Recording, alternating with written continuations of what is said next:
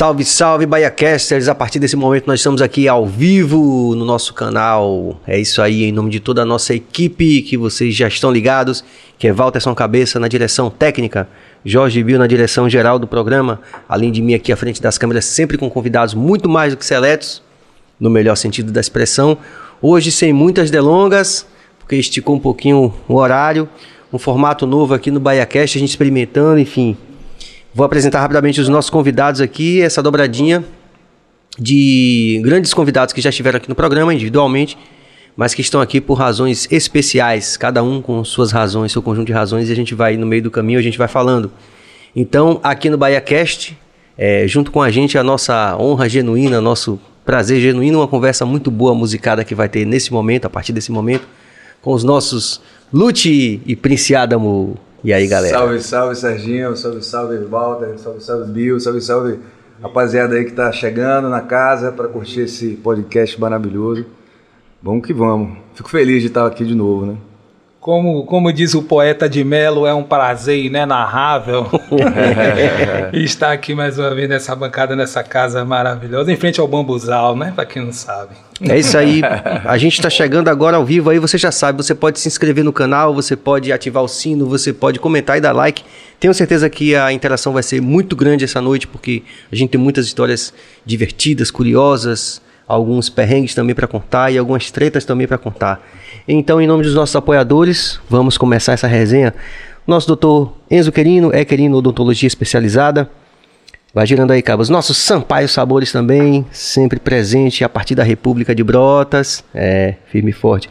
Zion fazendo o nosso marketing digital, importantíssimo. Obrigado, Zion. E a Carpon também, que está vestindo a gente ocasionalmente também, a gente super apostando, sendo parceiro dessas marcas, não só a Carpon, como a Soldila também, e mais alguns apoiadores. E o nosso é, aí tem um lugar especial, né, rapaziada do copo cheio do Empório da Bebida. Mas com muita satisfação de ter todos esses apoiadores aqui no BahiaCast. É, Lute, na verdade, fez aqui o nosso programa piloto, né? Sim. E Lute, do topo de um amor fraternal, né?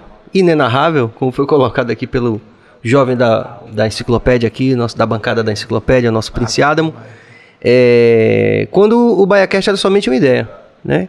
Então já ficou desde aquele momento lá, bem do começo, que Lute ia voltar aqui para poder fazer um programa valendo, apesar de que a gente passou 2 horas e 40 minutos falando, mas faltou resenha, não foi, Lute? faltou resenha. Sempre falta. Eu fico muito feliz e trago um feedback super positivo para vocês, porque eu tenho amigos e amigos e um amigo específico chamado Márcio Cerqueira, que é um mano grande beijo, porque certamente ele vai ouvir é um cara totalmente de fora, assim, da, da, na nossa cena. No, de fora que eu digo porque em outro momento da vida não frequenta mais os shows e tal, mas curte, ouve os discos e ouve, conhece o trabalho, conhece o Prince, conhece a mim. Massa. E ele, um belo dia, assim, não me lembro qual foi a entrevista, que ele entrou, assim, no WhatsApp, tem um grupo e tal, e ele deu um feedback muito, muito legal, assim, ele falou, rapaz, esse negócio que o Serginho tá fazendo, porra, muito bacana, porra, o Serginho é um cara desenrolado e o astral é bom, o clima é bom, os assuntos são interessantes, os convidados, porque traz uma outra galera também, abraça um outro público. E eu acho que isso é um, um, um, um, efeito muito positivo assim, para o Bahia Cash, porque, é como eu te falei, é uma pessoa, como tem muitas outras, que, que chegam para me falar dessa, dessa aproximação, né, dessa, e de serem pessoas totalmente fora do, do circuito. Não é aquela pessoa, lógico que a gente, né, o Adão, o Prince, eu já tenho um tempo na estrada, tem, tem uma galera que, que cola para ouvir mesmo, mas ele é um cara que, que não, não faz parte exatamente desse, desse nicho, é. Então, assim, eu acho que o Bahia Cash ele veio para ficar e que bom, né? Que bom que eu vim no piloto e que tô aqui hoje de novo para poder Você já viu como tá essa tá tudo... nova fase, rapaz, tá uma maravilha isso aqui, né, velho? E assim, velho, é, é, então, aí, aí, eu tenho até que. Bill tá me caçando já tem um tempo, né? Porque ele fica atrás de mim, eu digo, Bill, eu não posso. Durante a semana, essa, pô, essa semana eu não vou poder, na outra, pô, também não vou poder, habilidade, veja aí e tal. Mas aí ele falou, para que dia você pode? aí não tem jeito. Aí, aí ele me botou na, na, na, na, na parede, né? Eu falei, não, Bill, pode marcar para segunda-feira, hoje é dia 25, né? E que estarei lá com toda certeza e com o maior prazer. Mas é isso, né, cara? São as lutas aí do, do dia a dia. A gente busca nosso trabalho. Fora o nosso trabalho, a gente precisa buscar um certo equilíbrio, né? Para suportar o, as pressões do próprio trabalho e as pressões que a vida traz por conta do nosso trabalho, né? que às vezes são duas coisas que estão é, interrelacionadas, mas Sim. são diferentes. E eu tenho assim, estou sendo muito rígido com essa questão da minha, dos, dos meus equilíbrios, das minhas terapias alternativas que eu encontrei para minha vida. E a gente deve vir conversar, porque o programa já começa quando o Serginho vai me buscar em casa. Né? Acho que inclusive a gente poderia botar uma câmera no carro é dele, é mesmo, porque de lá para cá já é uma já é uma coisa que a gente já vai, já, já tive que encontrar, enfim, já apresentei minha namorada, já falei, vou marcar o café e tal. Mas é isso, cara. Então assim, e é ao lado dessa fera, né? que é um cara que eu tenho um carinho imenso, porque eu já contei aqui, mas eu vou contar de novo. Eu acho sempre bom reforçar, Prince, quando eu gravei o meu primeiro disco solo, e que eu acho que todo mundo aqui sabe qual é a, a, real e a pressão de gravar um disco, seja ele o primeiro, seja ele o vigésimo, é sempre uma, uma, uma, uma parada dura.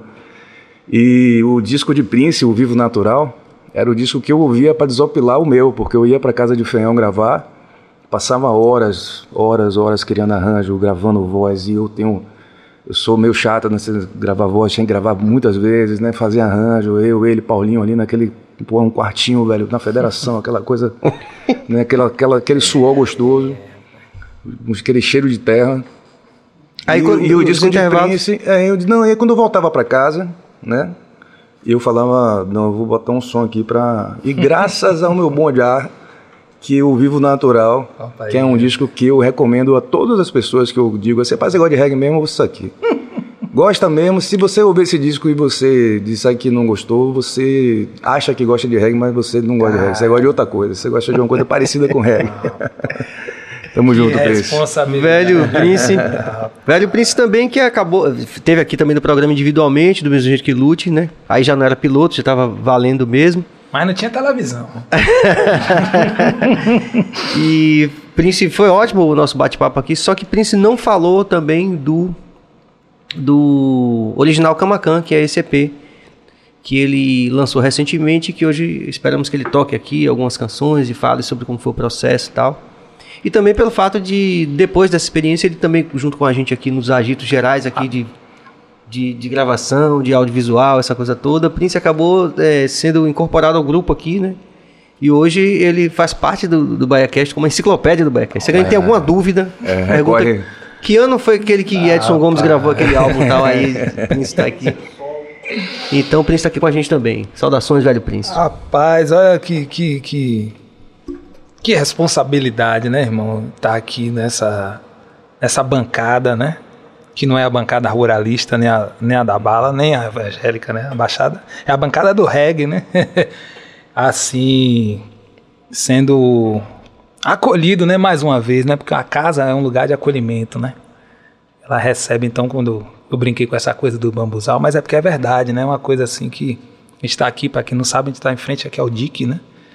Então, teve um momento que você fez uma, uma chamada assim, uma tarde, né? Falando da força desse lugar. Né? É. Da força, mesmo. né? De acolhimento mesmo. Né? Então Todo tá, mundo chega aqui e fala isso. Pois é, então aqui é isso, né? Dentro desse projeto que vocês corajosamente, né? Construíram, estão construindo e fazer parte do mínimo, né? Eu não vou dizer que são enciclopédia, porque, enciclopédia, porque é, é, é, é muito, né? é, é, mas é uma, uma, contribuição mínima que a gente faz no nosso dia a dia, né? Quanto, quanto as caronas, né, Lute? Como você falou aí, que a gente vem com, com, com o Cassiano e a gente fala assim, rapaz, uma conversa dessa, realmente o, o podcast já começa ali. Já né? começa ali. Já então, começa eu já vou lançar logo a ideia para vocês aí, quero que vocês falem aí. Hum. Sobre essa coisa dessa música que tu escolheu tocar a vida toda, né? O, uhum. Quanto tem de aquilombamento, de axé, de orixá no reggae de vocês? Eu vou deixar a Prince começar. Rapaz, o mais velho devia começar. o mais velho começa. Mas tudo bem, né? Quem sabe o espírito, né? É mais, é, é mais antigo. Pode é, ser. Pode né? ser, a gente não sabe. É, é, o meu apelido assim, é o velhinho, né? Me chamo de velhinho. Eu mesmo me titulei de velhinho. Pela, às vezes por ser chato mesmo, assim, de assim, rapaz, será que eu tenho essa idade mesmo? Eu tô com 3.7, mas às vezes eu sinto que eu tenho mais um pouco. Mas se falar do reggae, irmão, é impossível não, não se falar de ancestralidade. Eu vou dizer logo do meu exemplo, porque, como já falei em outras oportunidades, John Orina foi o meu primeiro reggae man, né, cara? Primeiro artista de reggae, primeiro show de reggae que eu vi ao vivo, né? De uma mãe que era baiana, de Acarajé e do preceito, né? Dona Margarida. Foi o primeiro cara que eu vi falar o Gunhê, né? então, Num show. Num show, assim, pessoalmente também. Então, a partir daquilo ali, a gente entende que tem alguma coisa de diferente nisso, né? Na música reggae que vem. Se a gente fala que o reggae, é, ele, ele não é. Ele nasce na Jamaica, mas ele, ele foi trazido da África, né, irmão? Por todos os elementos que se juntaram para formar o, a música, né? O conjunto da música. A gente sabe disso, né?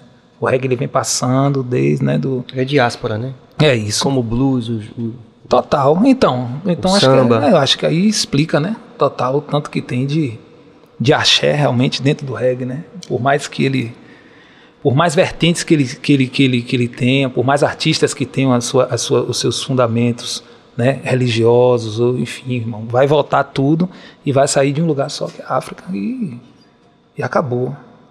e começou. Aí começou. e você, velho Lute? Cara, é. É uma pergunta bem interessante, assim, porque a Mosaia, quando começou, é, a gente ensaiando lá, né, foi, foi a minha história do reggae começou com a Mosaia, em 98. E a, banda não tinha nome, né? E Marquinhos trouxe esse nome, Marquinhos Baterista. Marquinhos Batera, Marquinhos, Marcos Alexandre. E eu, sinceramente, Serginho, sendo, abrindo meu coração, assim, eu não, a gente, eu acho, eu acho que todos, todos nós, nós não tínhamos a, a, a noção da responsabilidade que era ter esse nome, carregar esse nome com a gente, né? Porque por mais que a palavra em si, ela seja uma, uma corruptela da palavra Messias, né? Ela está diretamente atrelada ao nome de Marcos Garvey, né? E Marcos Garvey é o talvez a pedra fundamental para todo o movimento Rastafari, né? As ideias, as ideias inclusive de, de levar os Pan-africanismo. o, o, o Black Starliner, né? Fundar uma companhia de navegação para levar os, os negros de volta para a pátria mãe, A repatriação. repatriação. é. Então, assim, a gente realmente não tinha essa noção. Foi uma coisa meio assim, não, o nome a gente achou sonoro, vamos buscar a história, né? E... Mas a Mosaia, é, eu acho que a gente conseguiu, de alguma forma, do nosso jeito, assim, muito respeitoso, com tudo que envolve o nome de Marcos Garvey e a música reggae, a gente conseguiu é, honrar esse nome, assim, né? De uma forma, de uma forma honesta, né? Uma forma... Porque a gente está falando de pessoas, né? Aí eu vou falar de mim, de João Paulo, de Daniel, de Marquinhos, de, de Márcio, de Paulinho. São pessoas que Paulinho de Jesus. Paulinho de Jesus, né? que, que são pessoas que se dedicaram ao ofício de tocar reggae. Porque, para além de toda essa, essa questão espiritual que existe com reggae, que a gente não pode ignorar e que a gente tem que estar sempre de, com a antena ligada em relação a isso, é, o reggae é um estilo musical. E como todo estilo musical, ele precisa ser decifrado, ele precisa ser estudado, ele precisa ser misturado, ele precisa ser trabalhado. Né? A gente precisa pegar a respiração do ritmo, a coisa do andamento. Então, assim, a gente se dedicou, se debruçou muito sobre isso. E sempre nas buscando isso nas referências que a gente tinha. E isso foi muita sorte, assim, ter Marquinhos como um grande pesquisador de reggae, baterista da banda, que trouxe pra gente. Eu me lembro do dia que eu cheguei na casa dele, Marquinhos, ele tinha uns discos lá, tinha. Aí, pô, tinha muitas, muita coisa legal, né? Ele, porra, aquele cara que guardava grana pra comprar o CD de reggae, né? Comprar o CD, não. O que eu fazia com meus discos de blues, que eu comecei a comprar CD comprando disco de blues, ele fazia com reggae. E os discos dele tinha assim, uma etiquetazinha fazendo, favor não pedir emprestado. Bem sutil. Aí, eu, aí a gente lá na casa Da turma dele, de no- cabeça. no, quarto dele lá ouvindo, porra, altos sons, aí eu com aquela cara de, sabe aquele cachorro olhando lá pro, pro, pro- pra aquela máquina de frango assado, tava tipo olhando por disco assim, falando, rapaz, se, se eu levo isso pra casa vai ser um estrago.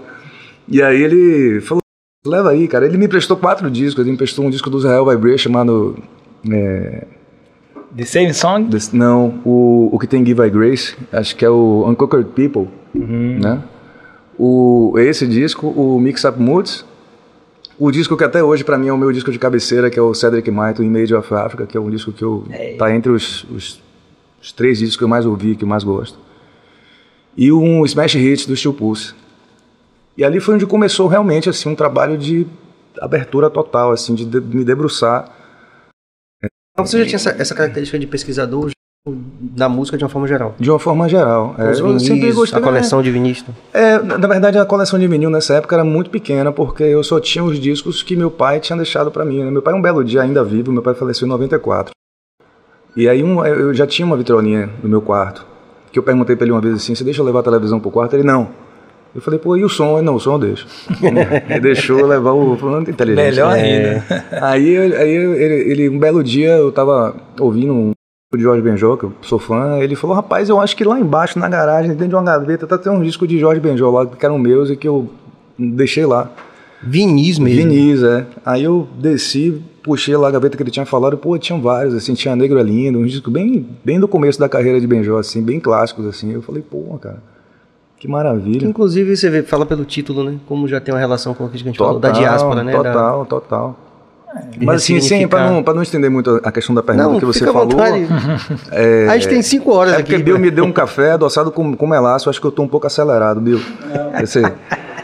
É, então é isso, cara. É, é, você me perguntou o que, é que- o que é que de axé tem, né?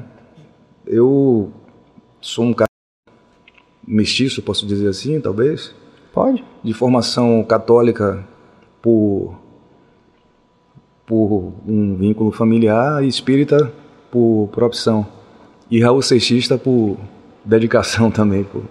Olha, então assim a minha formação a minha tudo que eu trago na minha música e e, e, e dentro do trabalho que eu fiz com a Mosaic é um trabalho realmente assim de, de respeito né a toda essa história que Prince acabou de relatar aqui do, da origem do reggae né e eu acho que vem também um lance, um lance da de ser baiano, né?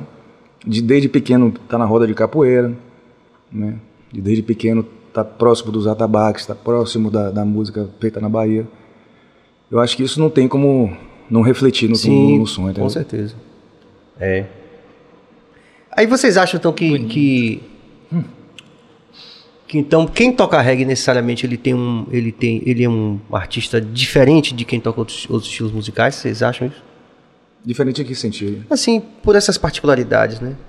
De uma espécie de devoção, uma espécie de, de um cuidado que vai além da, da execução da música, né? Tá preocupado com a mensagem, Eu com acho que sim, não sei, pode ser que sim, pode ser que não também, né? A gente, é, e aqui não é, não estou apontando o dedo para ninguém, mas existe todo tipo de gente em todo lugar, né? Então assim, com certeza, é, quem toca reggae, que, es- que escolheu ou foi escolhido pelo reggae, pelo para ser músico de reggae, ele faz um é, é- é uma espécie de pacto assim com, com a vida, né? Porque não é um grande mercado para um, um musicista, né? Pensei, não é uma opção cara, rentável, não é né? uma opção rentável. Então, assim, Dificilmente tem será alguma rentável. coisa ele tem que sentir pelo estilo. Né? Alguma coisa tem que levar ele a, a se dedicar para aquilo, né? Eu digo assim, de um, de um instrumentista, um musicista que poderia ter outras opções, às vezes tem também, faz outras De, coisas. tipo, né? tocar um sertanejo que É, pra matar a ponta e, e toca reggae porque gosta da, da, da onda ali de, de fazer o som. Musicalmente é, é sensacional, né, velho, tocar. É difícil, inclusive, tocar reggae. Eu não acho que a galera se engana muito, né? Tipo, você vai dar uma canja lá com uma banda que não tem muito ranço do reggae, é sempre aquela mesma levada, né? É o cara de príncipe. Aquele cimbal frouxo, ó, velho, aperta o pé esquerdo, direito aí, irmão. é um simples complicado, né, Prince? É diferente. Você acha que você hum, o reggae fez, faz de você um artista diferente do, de quem toca os estilos mais comerciais, por exemplo? Ó, eu vi uma, um vídeo esses dias que de De- Dennis Bovell, um grande produtor Dennis Bovell. Cara, monstro, né? Ele ensinando passo a passo, assim, né, de como era construído o reggae, assim. E aí teve um momento assim, que ele disse que O cara tinha que sofrer, irmão, para ser um artista de reggae. Em algum momento assim da vida, para que a coisa soe verdadeira, isso que ele diz, né? Assim, o sofrimento na vida acaba trazendo, levando essa essa verdade, né, que, que a música pede. E que por outro lado também, tem uma coisa que você me falou uma vez, não sei se você lembra, que às vezes a condição de minoria também para se adentrar no, no que é ser músico também é uma coisa perigosa, né? Essa história, como a gente sabe, ah, o reggae, eu não ia professor de história, meu, a Guinevan, falando. Não, reggae é fácil. A primeira coisa que ele fez foi pegar de bater a, a, a paleta de baixo para cima. Eu falei, já tá errado, professor. Tá entendendo? Então essa magia, como a gente sabe, do que é o grupo, do que é o fundamento, do que é timbragem, do que é, é uma coisa assim que é, mesmo vindo de uma forma precária acontecendo na Jamaica, né, a gente aqui não pode é, distorcer isso, é, com, confundir aquela história do roots com mal feito. Então não é isso, né? Então é, é muita coisa, é muita estrada para você entender como é que são aqueles processos ali. Quando você olha para os caras tocando com os baixos, com Fender Jazz Bass, aí você vai entender e fala assim, rapaz, olha para aí, é. Olha os amplificadores que tem ali naquele. Só, só os Fender que a gente um twin reverb daquele. É um sonho ter um twin reverb daquele, não? Eu olho assim, olha assim, pô, 19 mil na Feira de Santana, um olho assim. eu falei, rapaz, tá entendendo? Mas a gente sabe que tem esse conjunto, então tem, claro, né? Estou falando de uma coisa que pode soar um pouco específica, mas é a, a base que tem ali daquele, daquele, daquele terceiro mundo que os caras estavam querendo ganhar um mundo realmente com a música que era uma música de muita que foi que ela foi né ela foi lapidada a gente sabe dos discos né desses artistas Sim. que a gente ama que a gente fala assim olha como é que os caras antes olha como é que Joe Higgs preparou a galera até chegar realmente no nível internacional que o mundo conhece hoje então não foi à toa né a coisa não foi de um dia para o outro não né, foi de um dia para o outro irmão né um tudo isso foi né para chegar nessas vertentes, para escutar né, o Inesico com disco reggae. Rapaz, aquilo ali, irmão. É, os caras estão ligados no mundo, no balanço. Aquela, disco reggae, o que é isso, velho? É. Tem isso dentro ali, né? Que é, então fala assim, não é brincadeira. Não é brincadeira o cara levar uma, uma nave daquela de teclado assim para cima do palco. Você imagine hoje. O Rod não vai querer pegar um teclado daquele. tá entendendo? Mas aí às vezes o cara quer, às vezes o cara quer forjar aquela roots day, sei lá se existe Sim. a palavra, tá entendendo? De uma forma que a gente sabe também, fala aí, galera, vamos ter calma também, aí não vamos pegar, dizer assim que são os dois acordes de Gregor aqui toda a vida, não é, é diferente. Né, o que Midnight fez, a gente achar é. que aquela simplicidade do Midnight, aquilo que foi construído, é, é só isso, não é, irmão. É outra coisa, né? É. Aquele, aquela pegada, aquela, aquele, aquela profundidade que o baixo tem, aquele jeito de. Né? Caba sabe, né, Cabas? Não é, não é aqui. Forró é aqui, calcinha preta é aqui. A Aston Barrett é aqui, ó. Leva a mão para aqui, tá entendendo? Então é, outra, é outro processo. É outra onda. É né? outra onda, tá entendendo? Então, enfim, eu acho que isso aí pode. Bora tocar? Soldado no quartel. Pronto, é ele aqui, ó. E aí, pensa, você. Ah, vai tocar. Não adianta, logo. quem não for no primeiro vai ser o. É ele. Os últimos serão os primeiros, os primeiros serão os últimos. Vai ser o segundo. É ele. É. Toca uma das, das primeiras lá, Sérgio, mais de 98. Quer acompanhar, Cassiano, aqui no violão? Toca aí, rapaz. Olha lá, Toca que eu tô ligado que você sabe. Será? Não plugou, não.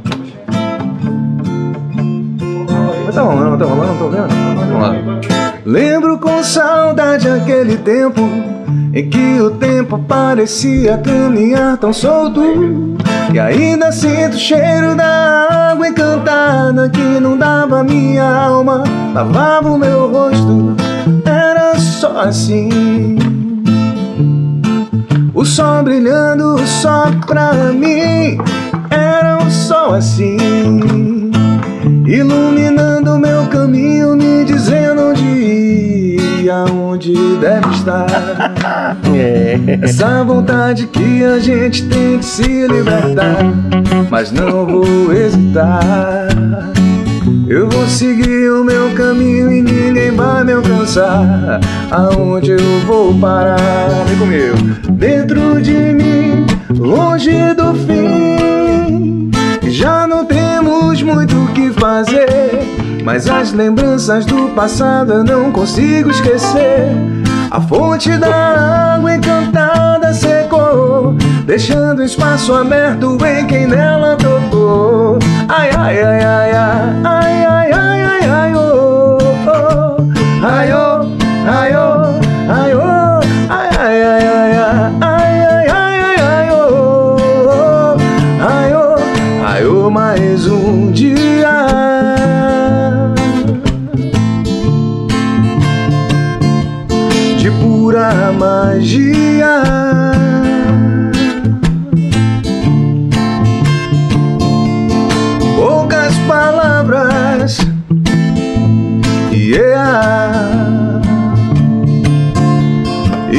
harmonia. Reggae music.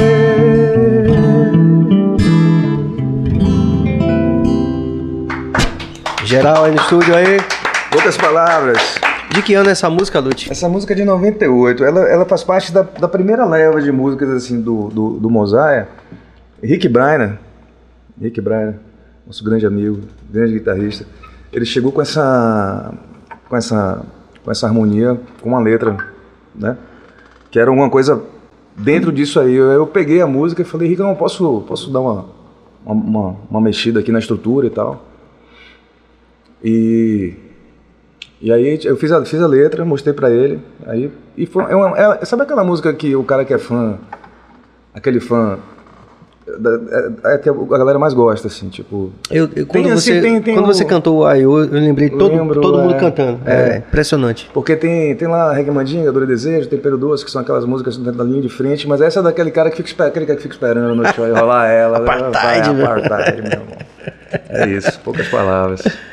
98, cara. Vários amigos aqui, eu tô com o, aqui aberto, o, o- o podcast aqui no meu celular, JP, um beijo, meu Ah, daqui a pouco vai rolar a interação aí. Chile, um grande beijo. E o Velho Prince?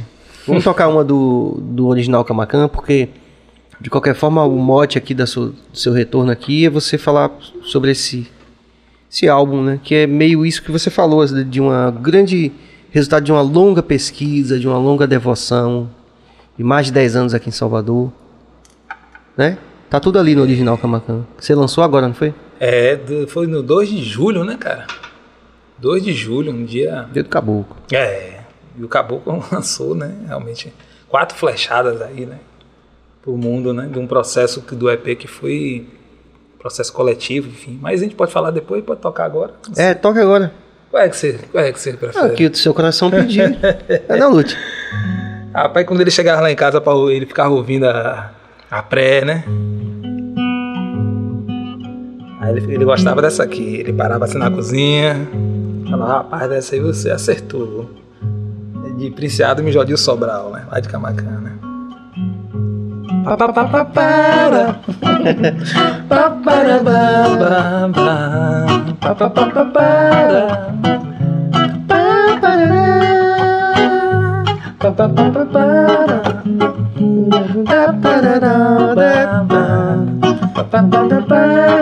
Aí desce, né?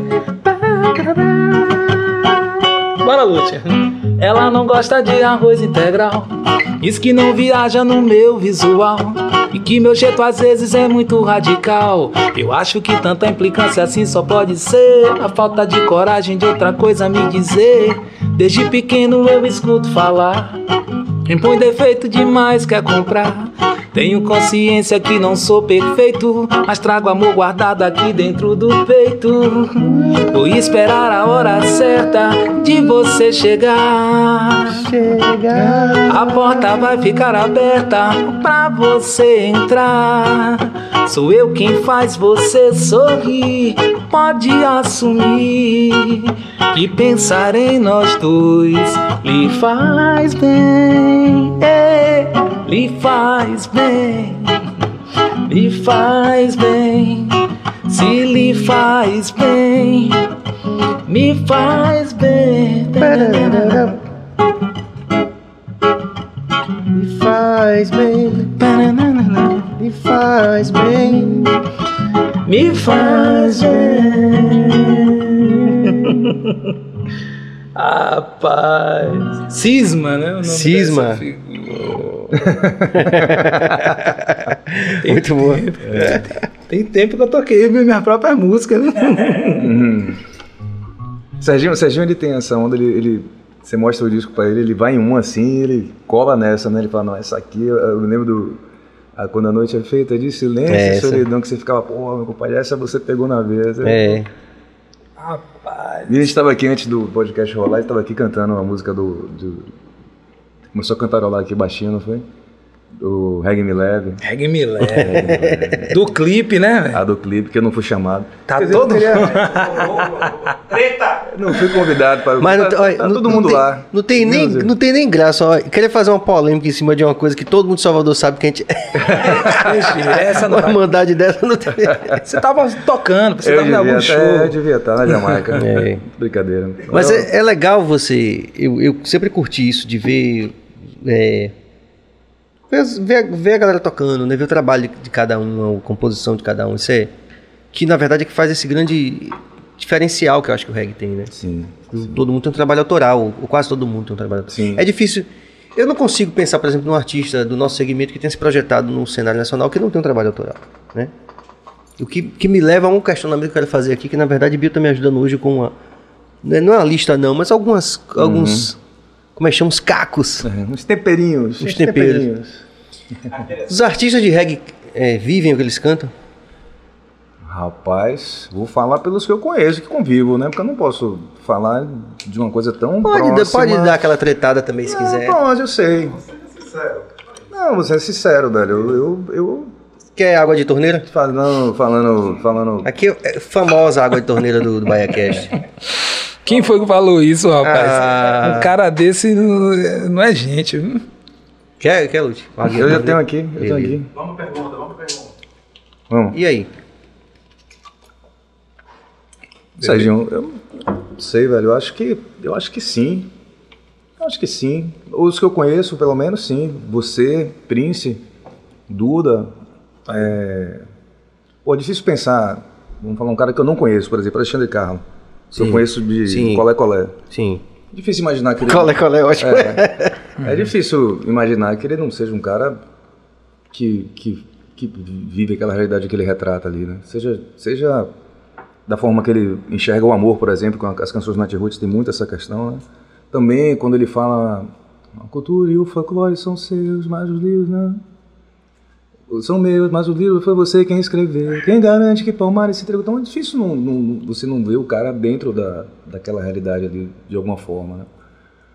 Aqui e ali devem existir artistas que, que, que não sustentam o discurso, provavelmente, né? Provavelmente.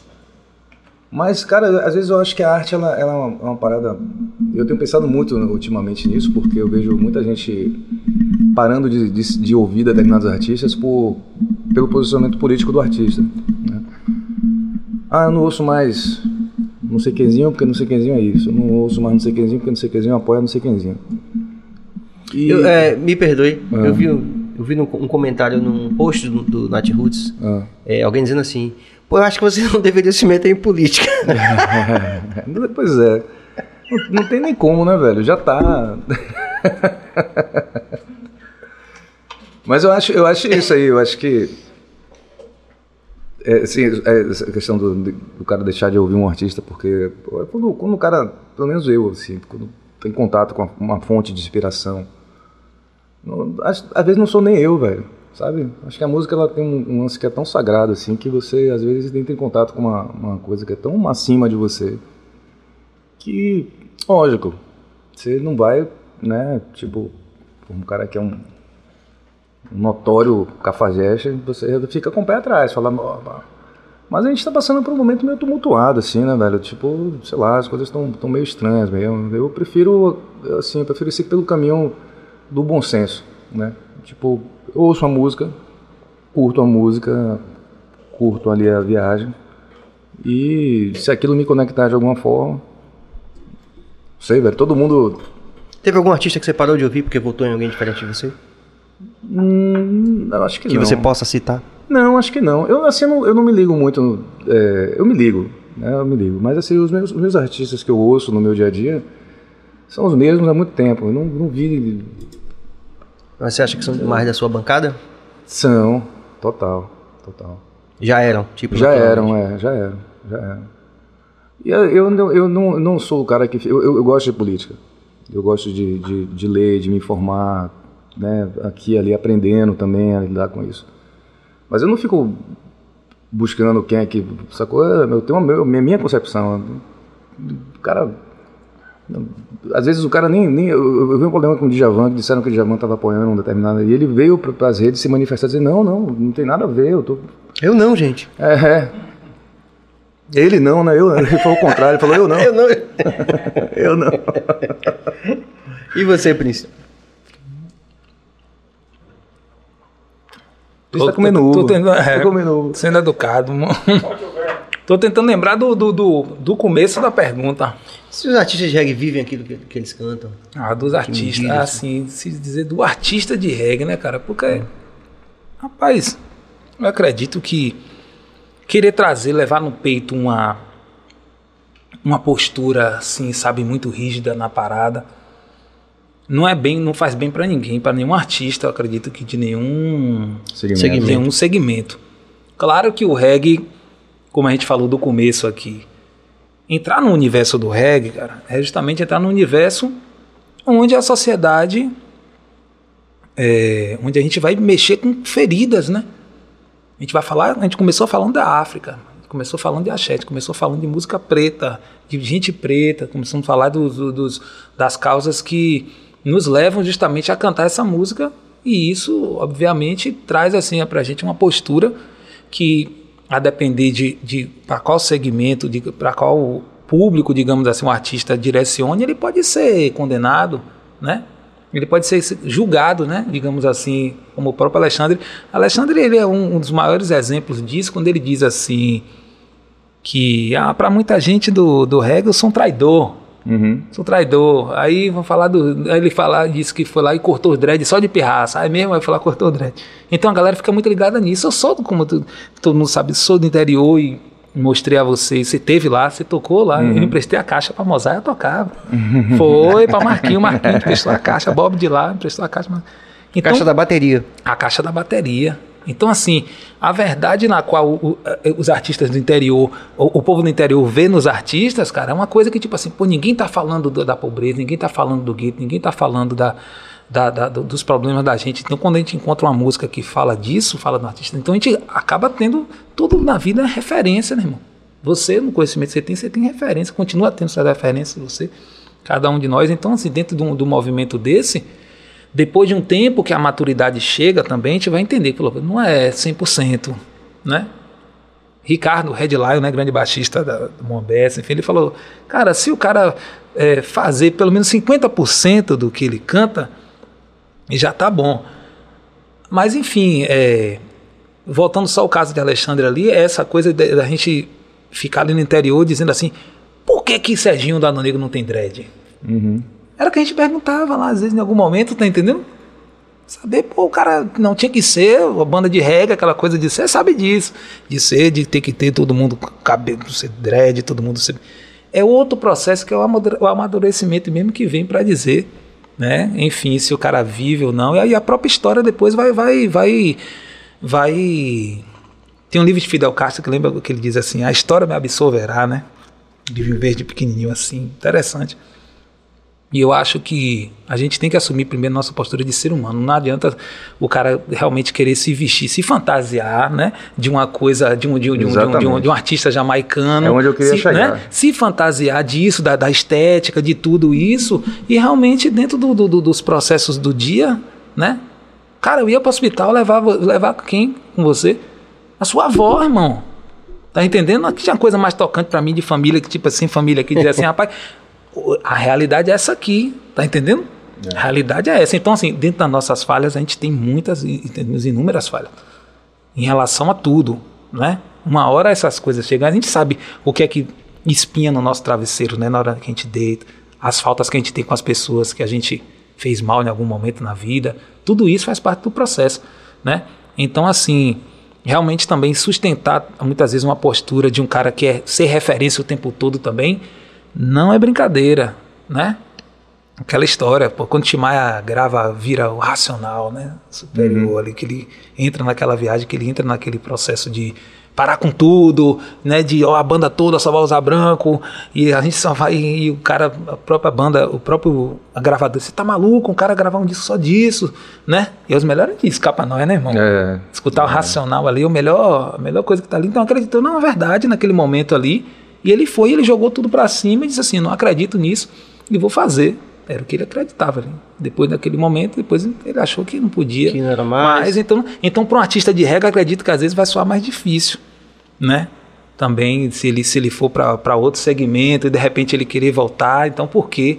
Porque ele assumiu de certa forma um compromisso ali também e que em algum momento a gente está vendo que os tempos estão realmente é, trazendo muitas revelações também de coisas que a gente podia achar que era de uma forma mesmo assim radical e depois a gente vê e fala assim, realmente, velho, é difícil para quem acredita e difícil para quem também quer manter isso aí.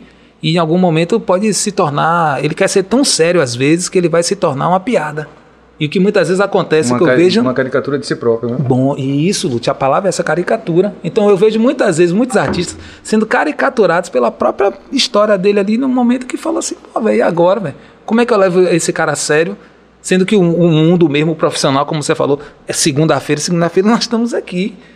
Tá entendendo? Trabalhando, fazendo as nossas marcas, as nossas, trabalhando nosso, a nossa forma. Isso aqui é uma construção, cara. Né? Acredito que o Baiaquete ele está fazendo esse processo de trazer pessoas novas para a gente conhecer as nossas relações, mas você tá, tá prezando né? no- no- pela, sua, pela sua história, pelos, pelos amigos que você tem, que você faz como com a, a história que você tem, sendo então quem? Serginho, que tipo assim, irmão, Tennyson, outras pessoas que vieram aqui, com certeza não viriam Se né? fosse- Se fosse pela base de um discurso, muitas vezes que a gente sabe, não, aqueles caras não reggae, aquele não sei o que lá, mas o quê? A pessoa prevaleceu. Então, acredito que você sendo artista de verdade, né? Lute sendo artista de verdade, eu realmente, se fosse, tem um artista de reggae que se, tive- que se eu soubesse, eu ia dizer pra vocês, galera, com esse brother aí, eu, eu não. Eu, não vou, não. Eu ia dizer. De verdade, entendeu? É. Porque chegou um momento que. É, E, e Prince falou uma coisa agora que eu me vi, Continua, me vi muito assim, porque não é novidade pra ninguém que eu já há alguns anos venho nadado, surfado outras ondas musicais, né? O reggae sempre ali, eu tenho dois discos gravados, né, em carreira solo, o primeiro 2013, Lute, e o Músicas para Entardecer de 2000 2018. E são o, o segundo disco principalmente, ele já é um reggae, aquilo que eu falei do estilo musical, você falando apenas do estilo musical. Mas Prince chamou a atenção para uma coisa que para mim é essencial, velho. É a pessoa, sacou? Ah, O ser humano. Eu busco para minha vida valores que muitos desses valores foram desenvolvidos através do meu contato com a música reggae, através de, de- do contato com a estrada, com outros artistas, que são valores que eu vou levar comigo para onde eu for, entendeu? Eu tenho uma necessidade, porque eu, eu sou um, não sou, chego a ser um compositor compulsivo, mas eu tenho, tenho muita coisa que eu fiz e que eu tenho vontade de gravar, né? Eu me, me permiti de uns tempos para cá fazer essa essa abertura, né, no sentido de tocar e cantar outras coisas. E foi um resultado para mim, eu não estou dizendo que é uma forma, mas para mim foi muito positivo, né? E cara, eu sou, eu te falei, eu sou o cara do violão, de pegar, sentar e tocar violão. Então, é, é natural que na hora que estou escrevendo, que eu estou compondo alguma coisa, que saiam outras coisas para além da, da música reggae, né? Que saiam ali uma música como o Caminho de Volta, que é basicamente um folk, uma, enfim, é todas essas coisas que eu, que eu venho fazendo e que me permiti, né? Depois de eu tenho 44 de vida e 22 de, de estrada. Então metade minha- da minha vida é dedicada a isso. Então não é brincadeira, velho. Sacou? Não tô, é, né? Cada um tem sua história, mas Ah, sem dúvida. tem coisas que a gente, pô, E se, se permite fazer com certo, né, com certo não, mas com total responsabilidade, mas que é, é, Prince, eu acho que ele foi muito assertivo quando ele disse que a, a- questão realmente é a pessoa, sabe? É, o ser humano tem que tá estar eu Em acho, que, lugar. eu acho que vocês dois têm algo parecido, que, que é essa coisa de conhecerem muito de música. De música, independente de ser de reggae. Uhum. Acho que naturalmente isso vem à tona quando vocês estão compondo, assim. Eu percebo isso. Eu acho que sim. Que Eu acho da meio minha, quando você fala assim, você tá dedicando. Aí você fez dois álbuns solo, mas na verdade eu vejo como um retorno. Porque você já Sim. era da música antes, né? Sim. de muitas músicas, de muita, muitas referências Rapaz, boas eu- eu- eu da música eu brin- popular brinquei- brasileira. Eu brinquei com, com os amigos esses dias, foi sexta-feira. Fomos sextar em um, em um, um botequinho e tal. Aí eu cheguei pra eles assim, um casal de amigos meus, eu falei, rapaz, ontem aconteceu uma coisa comigo quando eu fui dormir que eu fiquei preocupado, bicho. O que foi? Eu digo, rapaz, eu tô ficando velho. De verdade. E por quê? Eu digo, bicho, eu fui dormir ouvindo Julio Iglesias, velho. Só que aí é que tá, o Prince também tocou num assunto legal, que é a maturidade. O Julio Iglesias era o som que meu pai ouvia e que eu ouvia Sepultura. Ele ouvia Julio Iglesias. E eu tentava mostrar pra ele co- como Sepultura era bom e ele ficava me tentando me mostrar como o Julio Iglesias é interessante. Na verdade foi uma, um, um- podcast que eu tava escutando que aí levou que fui bater lá. E me trouxe uma emoção muito grande ouvir aquilo, porque era o som que eu ouvia com, meu- com meu pai quando ele era vivo, eu era moleque, lá no sítio onde eu fui criado.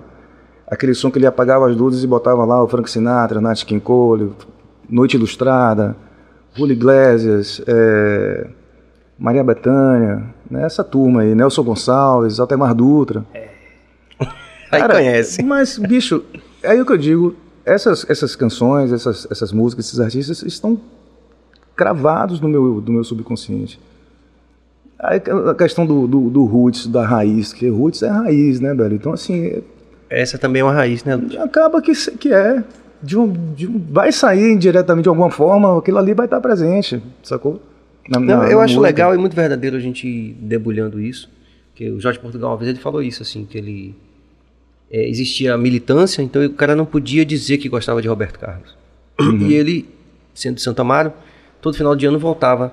E tinha a tradição de comprar o álbum de, de, de Roberto Carlos. Né?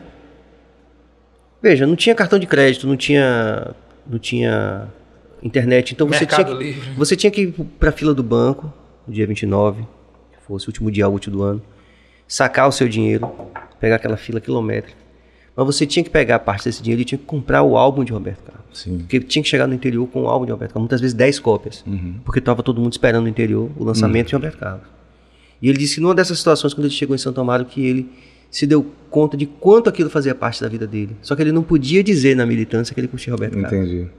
Então, essa maturidade que vocês falaram aí, né? Do Altemar Dutra que você ouvia em casa também. Tem um telefone tocando aí. É, eu, eu- eu tenho que dizer pra vocês que eu tô olhando insistentemente, que eu tô esperando um vídeo aqui. pô. Só por isso que eu tô olhando o celular. Opa aí. Mas você chegou a ouvir Que também chegou, esse, inclusive. esse som aí? Olha, Bia, eu vou mandar esse vídeo pra Prince. você aqui. Agora eu já posso falar porque. é, não, Opa aí. porque eu tava aqui parecendo ter falta de educação, né? Falando aí. Não, olha. é, o mundo tá, tá girando. O vídeo chegou aí, viu? Aí Lúcio me perguntou se eu escutei esse som. Você escutava em Camacan, Oh, na rua, Deus. na rádio de seu bichinho lá que você fala. Não, a pergunta, desculpa, viu, Ah, eu vou vai me- mesmo. é se você... Os é- dois podcasts qual é, qual é agora. a sua memória afetiva musical? Passa por esse repertório desses, desses cantores aí que eu citei? Olha, cara, eu lembro que o seguinte, você falando de Julio Iglesias, lá em casa tinha muito vinil. E tinha a história que Julio Iglesias só tirava foto de um lado do É. rosto, que ele tinha uma cicatriz, né? É. No, numa parte do rosto assim e tal. Então tinha aquela história daquele, daquele lado ali. Então tinha muito disco do Julio Iglesias lá. Tinha muito Altemar Dutra. tinha muito Agnaldo Timóteo. É, essa turma aí, tinha, essa turma aí. Tinha Altamiro Carrilho. cara. Primeira referência de música instrumental, em casa Instrumental, de né? falta, né? Tinha aquele vinil de Paulinho do Sax, lembra? Paulinho do Sax.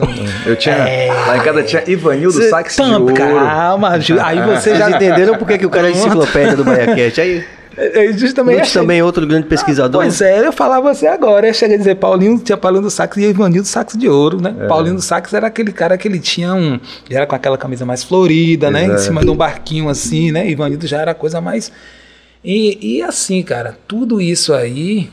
Quando você falou de. Você falou, da, você falou uma coisa engraçada, que você falou do, dos seus credos. E você falou, acabou chegando em Raul Seixas, né? Uhum. Você tratando Raul como uma coisa assim. E Raul tem uma música chamada Ave Maria da Rua, cara. Sim.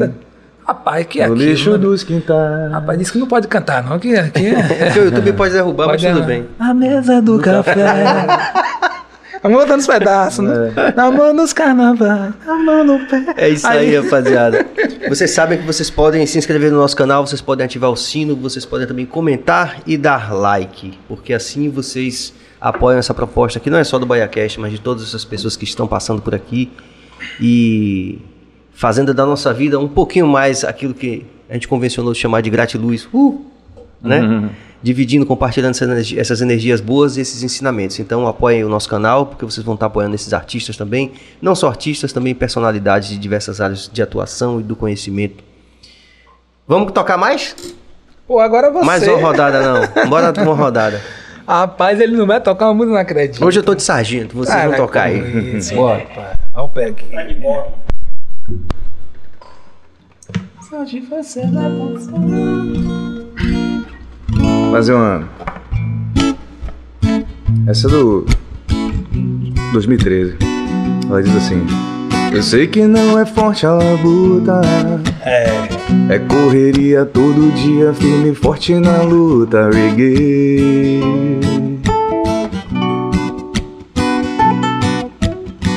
Por todo lado a pressão nos coloca à prova, mas a gente prova que é possível, reggae.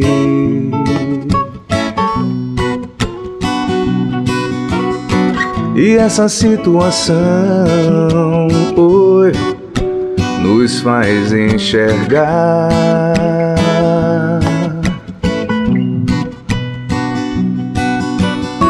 que já é hora de andarmos juntos, caminhar na mesma direção. Quem gosta de reggae tem um conforto a mais. Diferentes pensamentos, mas no fundo a mesma intenção. Quem gosta de reggae tem um conforto a mais. No coração, no coração, reggae soul, oh reggae man. A música toca e agora eu me sinto tão bem.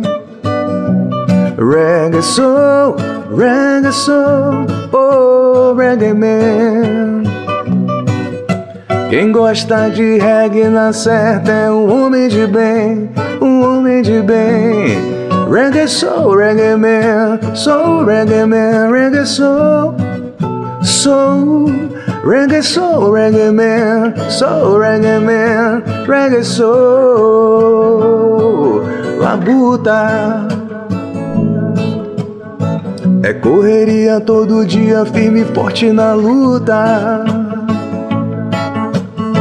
A gente segue na batalha, mas não muda a conduta. Correria todo dia, firme e forte na luta. Olha como é que tá isso. Chegou tudinho em Salvador, inocente, puro e besta. Oh, meu Deus. Ali na Gamboa de cima. Quando olha pro lado, olha quem é meu vizinho. O homem tava chegando. Peraí, basta. Tô chegando de viagem agora. Tava ali, rapaz. Toque mais um aí do original Então, Camacan. Original Camacan. Aquela que a gente tocou aqui com o Os olhos revelam que a alma sente. Agora tá mais à vontade. Você pode até fingir, mas seu olhar não mente. As perguntas, né? Quem não quer ser feliz na vida? Quem não quer curar suas feridas? Quem não quer viver um grande amor? Me diga. Quem realmente sabe amar? Quem um dia não ficou sem norte? Quem não tem medo da morte? Quem é que nunca precisou contar com a sorte? Quem sabe aonde vai chegar?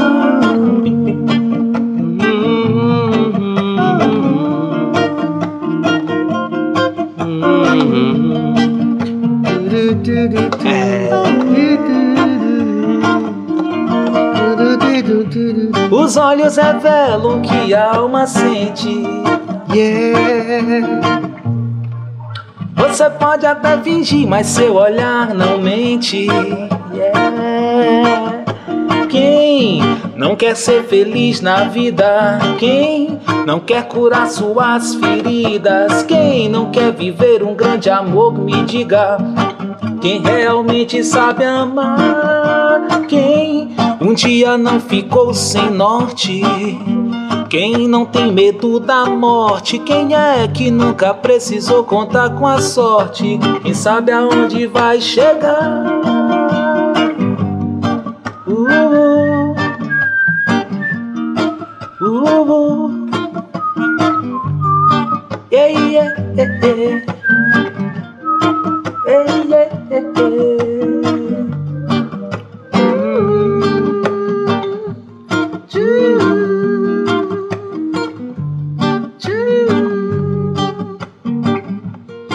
simplicidade, né?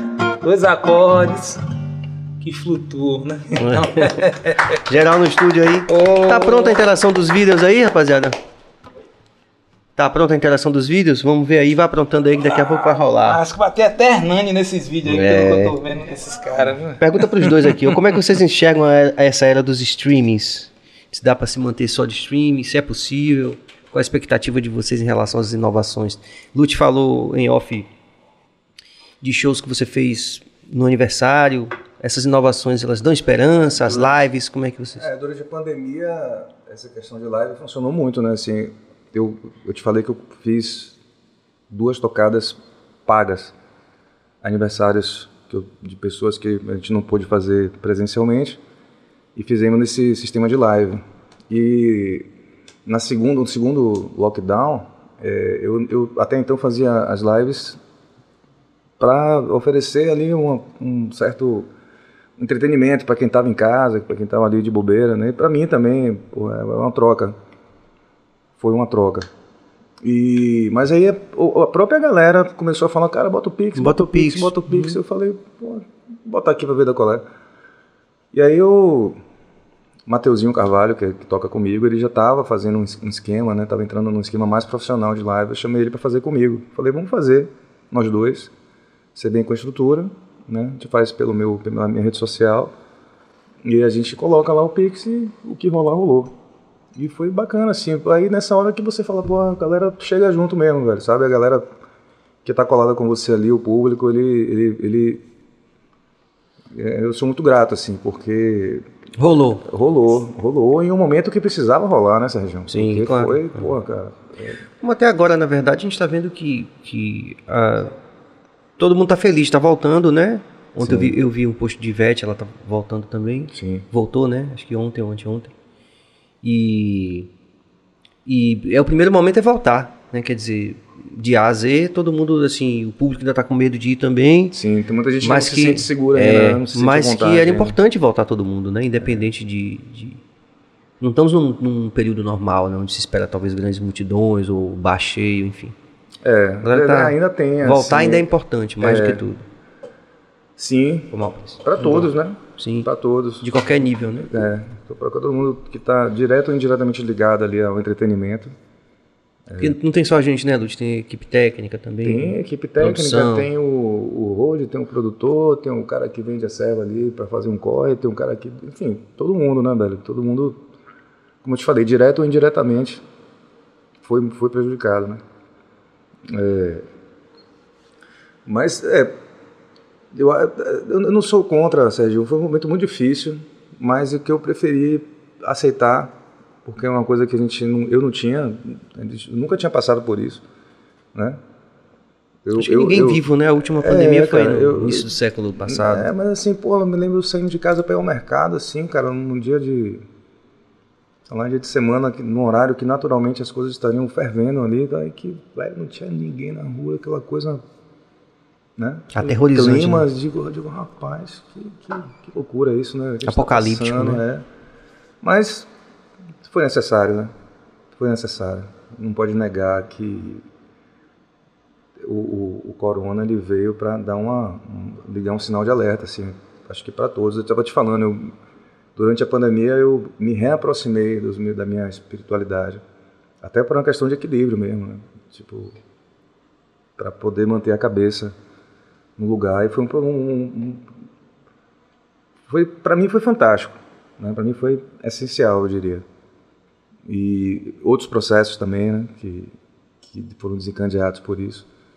Mas enfim, é, Mas essa perspectiva de, de, de, usar essas novas, tec novas tecnologias assim, para captar pergunta, assim, grana. É, Serginho, eu sou um cara que eu, eu vivo muito mais de show, né, da tocada ao vivo, do que de qualquer outro resultado, né, online, online ou até de direito autoral, de execução tem lá, claro que tem, mas o, o, o grosso é tocando, tocando, né.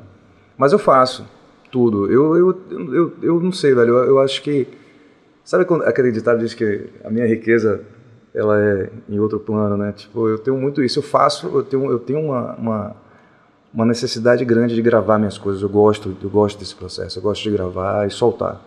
Eu gravo e solto, gravo e solto. Consegui fazer três singles na pandemia agora, soltei. Vou soltar um, um agora que já está pronto, né? Que é uma música chamada Canções para Canção para depois da chuva. A chuva é justamente esse momento, né? Uma música que fala sobre esse recomeço.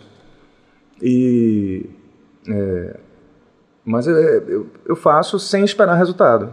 Falando no meu processo é esse. Eu faço porque eu acho importante fazer, eu acho importante soltar e acho que o, tudo que eu faço hoje ele ainda vai lá na frente reverberar mais do que ele reverbera hoje em dia. E é por isso que eu continuo fazendo, entendeu? Prince fez um financiamento coletivo também para o Original Camacan, não foi? Foi. Foi o EP foi partiu dessa iniciativa aí de convocar, né, as pessoas para é, abraçar, né, o projeto. Então, e rolou as pessoas colaram foi, com você? Cara, foi uma experiência que a pandemia ela ela deu essa quebrada assim, a gente vinha você fez o vídeo inclusive, né, de chamada da campanha e tal. E aí eu lembro da gente indo gravar lá na captar a bateria lá na, na Ribeira, no estúdio de Paulinho, estúdio de Mangos. Abraço, Paulinho, recomendo também, viu? Grande irmão, cara do bem. E assim, é, como continuar, né? Porque a galera tava ali vindo e de repente o foco, né? Da internet a gente perde muito, né? Rapidamente a gente perde assim a, a, é muita coisa, é muita informação, então manter isso, manter a galera conectada, né? Opa! chegou, a, chegou a interação atropelando, e aí? tá valendo, aí, termine, tá valendo. Então, assim, para a galera, para manter o, o, o, a conexão com a galera, de acreditar, né? Dizer, galera, não, não tem mágica não, tá tem que chegar junto mesmo aí para a gente meter mão e conseguir realmente é, é, é, o projeto só vai se realizar se a galera chegar junto, se a galera fortalecer né, a corrente, né, pensando em toda a questão do, das relações que eu já tinha construído com a galera.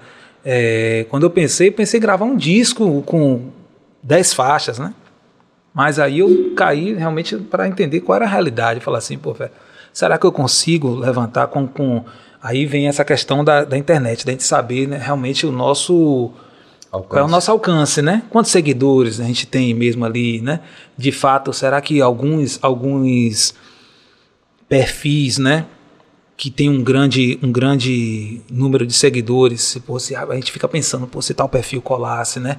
Se, a gente fica entendendo depois de um processo desse como essa coisa pode realmente influenciar e pode realmente ser é, benéfica para a gente, né? Dizer assim, pô, velho, às vezes um, uma pessoa que está fora dessa nossa do nosso meio aqui, de repente, ou que a gente não tem tanta aproximação, se ela fortalece um, com uma postagem ali, de repente pessoas podem se interessar no que é o seu trabalho, né? Dizer assim, é, pô, quem é esse da, cara? Da arroba hoje que tá rolando, né? né? O cara já pede assim, né, Bill?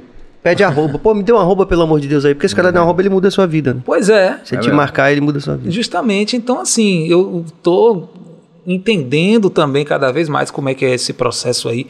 Sei que, que que os streams são interessantes realmente para que a gente consiga ter fora dessa, dessa coisa do show que é, é uma garantia da nossa obra, né?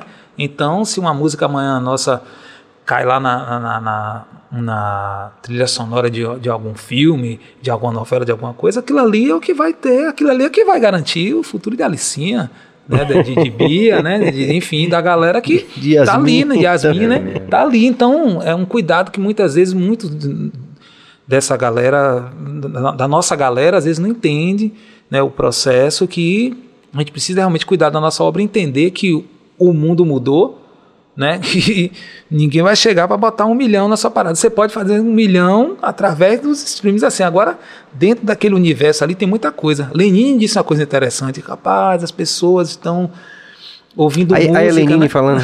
Eu tentei aqui, mas vou parar. Resenha, né? Mas aquele sotaque pernambucano é maravilhoso. Tem gente que nem gosta da palavra sotaque, né? Até uma polêmica, né? Mas tudo bem. Mas quando ele disse que as pessoas estão escutando música com o dedo, né, no, no, adiantando, né, sem paciência para ouvir a, a, a, as músicas, aí você pensa assim, fala, rapaz, o que, que esse cara está falando? Será que é verdade? Aí quando eu paro para pensar que eu escutava, eu posso, eu posso ser sincero, eu escutava mais música quando não tinha os streams, quando não tinha internet em Camacan, do que agora.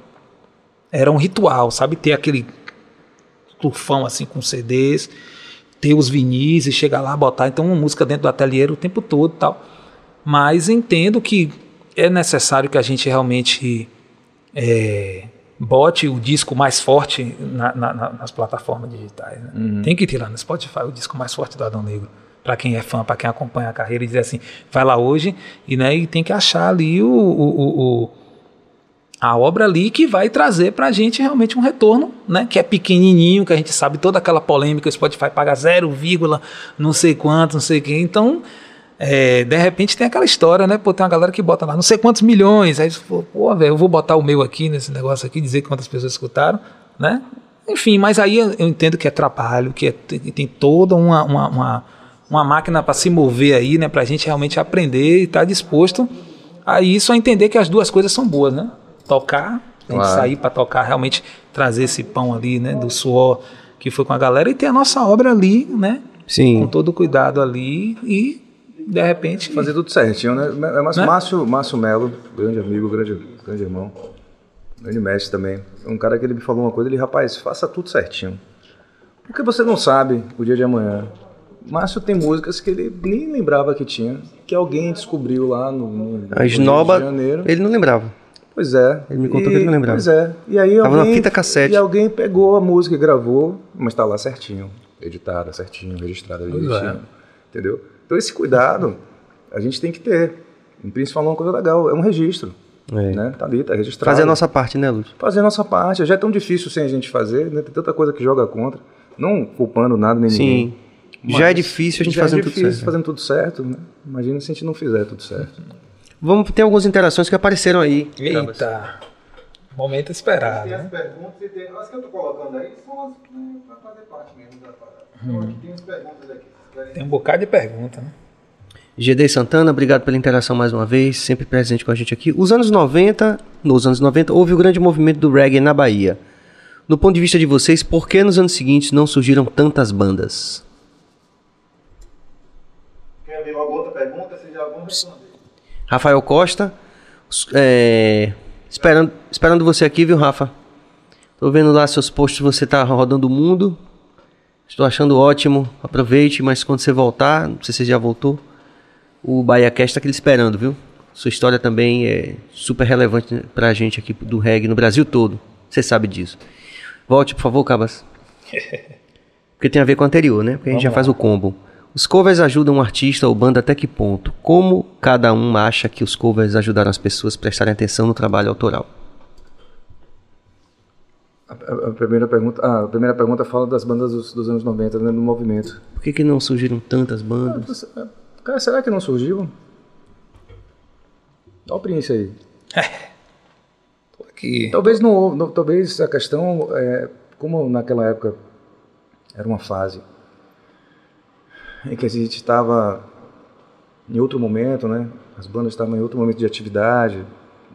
Existiam os grandes festivais de República do Reggae, de Kildare, de Pá, existiam mais lugares para se tocar. De repente, a, a visibilidade não foi a mesma né, que houve no, nos anos 90. Mas eu acho que tem trabalhos bem interessantes, assim, a gente fala de 90 porque foi onde surgiram as bandas, né? Mas as bandas estão em atividade ainda, o Adão está em atividade, o Mosaia não está mais, mas o Diamba e, e tantas outras, né? Que, que, surgiram. Mas talvez. é, talvez. Não. Surgiram bandas, né? Surgiram bandas.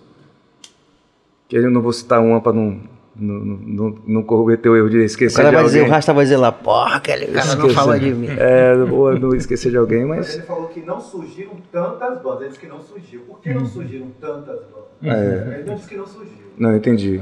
Não, eu, eu, eu, eu tô respondendo isso com o meu coração aberto ao, ao, ao brother que fez a pergunta, né? Não tô, Não, não. Só pra gente. não, tô querendo expor nada assim. direito a pergunta dele. Sim, claro. Que não surgiram tantas bandas. É. Não sei, cara. Surgi- eu acho que também surgiu um movimento muito legal de. de como é que, como é que chama? Príncipe, você me ajude, porque minha memória, ela, às vezes vira uma vaga Sound lembrança. System. Sound System. Pronto. né? Pronto. Surgiu um movimento Aí, interessantíssimo de sound system. Que de repente pode ter sido o, o, um- um resultado dessa, desse boom que deu nos anos 90, pode ter desaguado no ano 2000 através dessa rapaziada. Os bailes de raga, os bailes de reggae que, o- que, que haviam, né? os DJs, grandes DJs surgiram, né? vários surgiram né, dessa cena.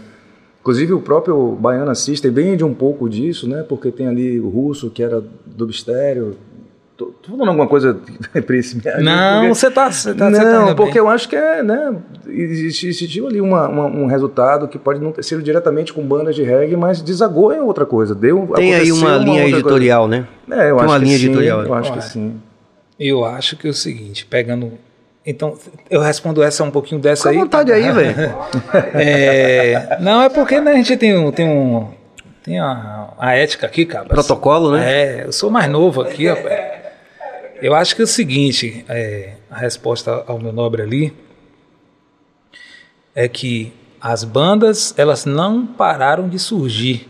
Existem muitas bandas, mas o destaque e a forma profissional desses trabalhos é, estarem na, na cena é diferente daquele momento sim. né?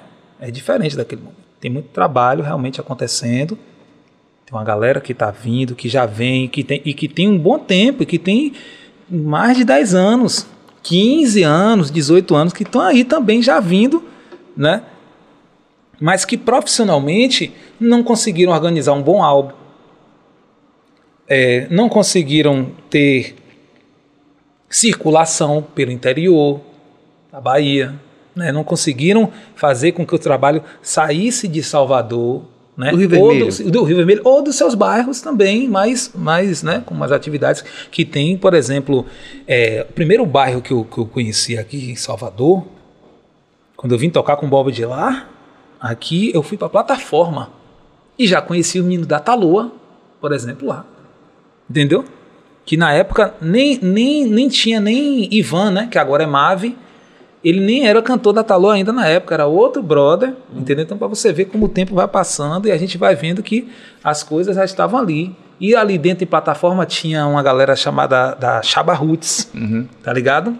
Tinha o direto ao ponto daquele pedaço ali.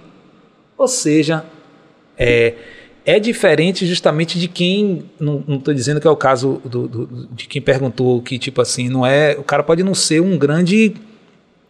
É como. é- O resumo é assim: quem é de dentro sabe que existem as bandas, né? Que tem o movimento. Esse movimento que a galera pergunta, afinal, tem movimento ou não tem movimento? Assim, é cada um realmente se movimentando e quem está em certa região, em certo local ali, vai acabar fazendo alguma coisa junto né? Mas profissionalmente, para ter né, essa coisa de gravar um disco mesmo, de ter uma- um, um- um- selo, de ter uma gravadora, de ter alguma coisa, alguns trabalhos até que tiveram uma coisa mais próxima ali, que eu já vou entrar na questão de Rafael, né? Que Rafael tem esse Costa. Rafael Costa, que é esse grande é, é, é, Entusiasta produtor, produtor entusiasta, empresário, é um cara que é empreendedor, que eu acompanhei e venho acompanhando e deixo aqui agora logo de cara assim para ele esse convite para que a gente converse mais, né, para que a gente dialogue mais, porque eu acredito que dentro dessa caminhada do reggae assim não é, eu acho que já passou da hora inclusive da gente ter, né, nossos trabalhos é, terem mais contato, a gente se aproximar um com o outro, porque eu vi que ele sempre se movimentou em relação aos trabalhos das bandas, por exemplo, que não estão mais nativas, mas, por exemplo, Caimã.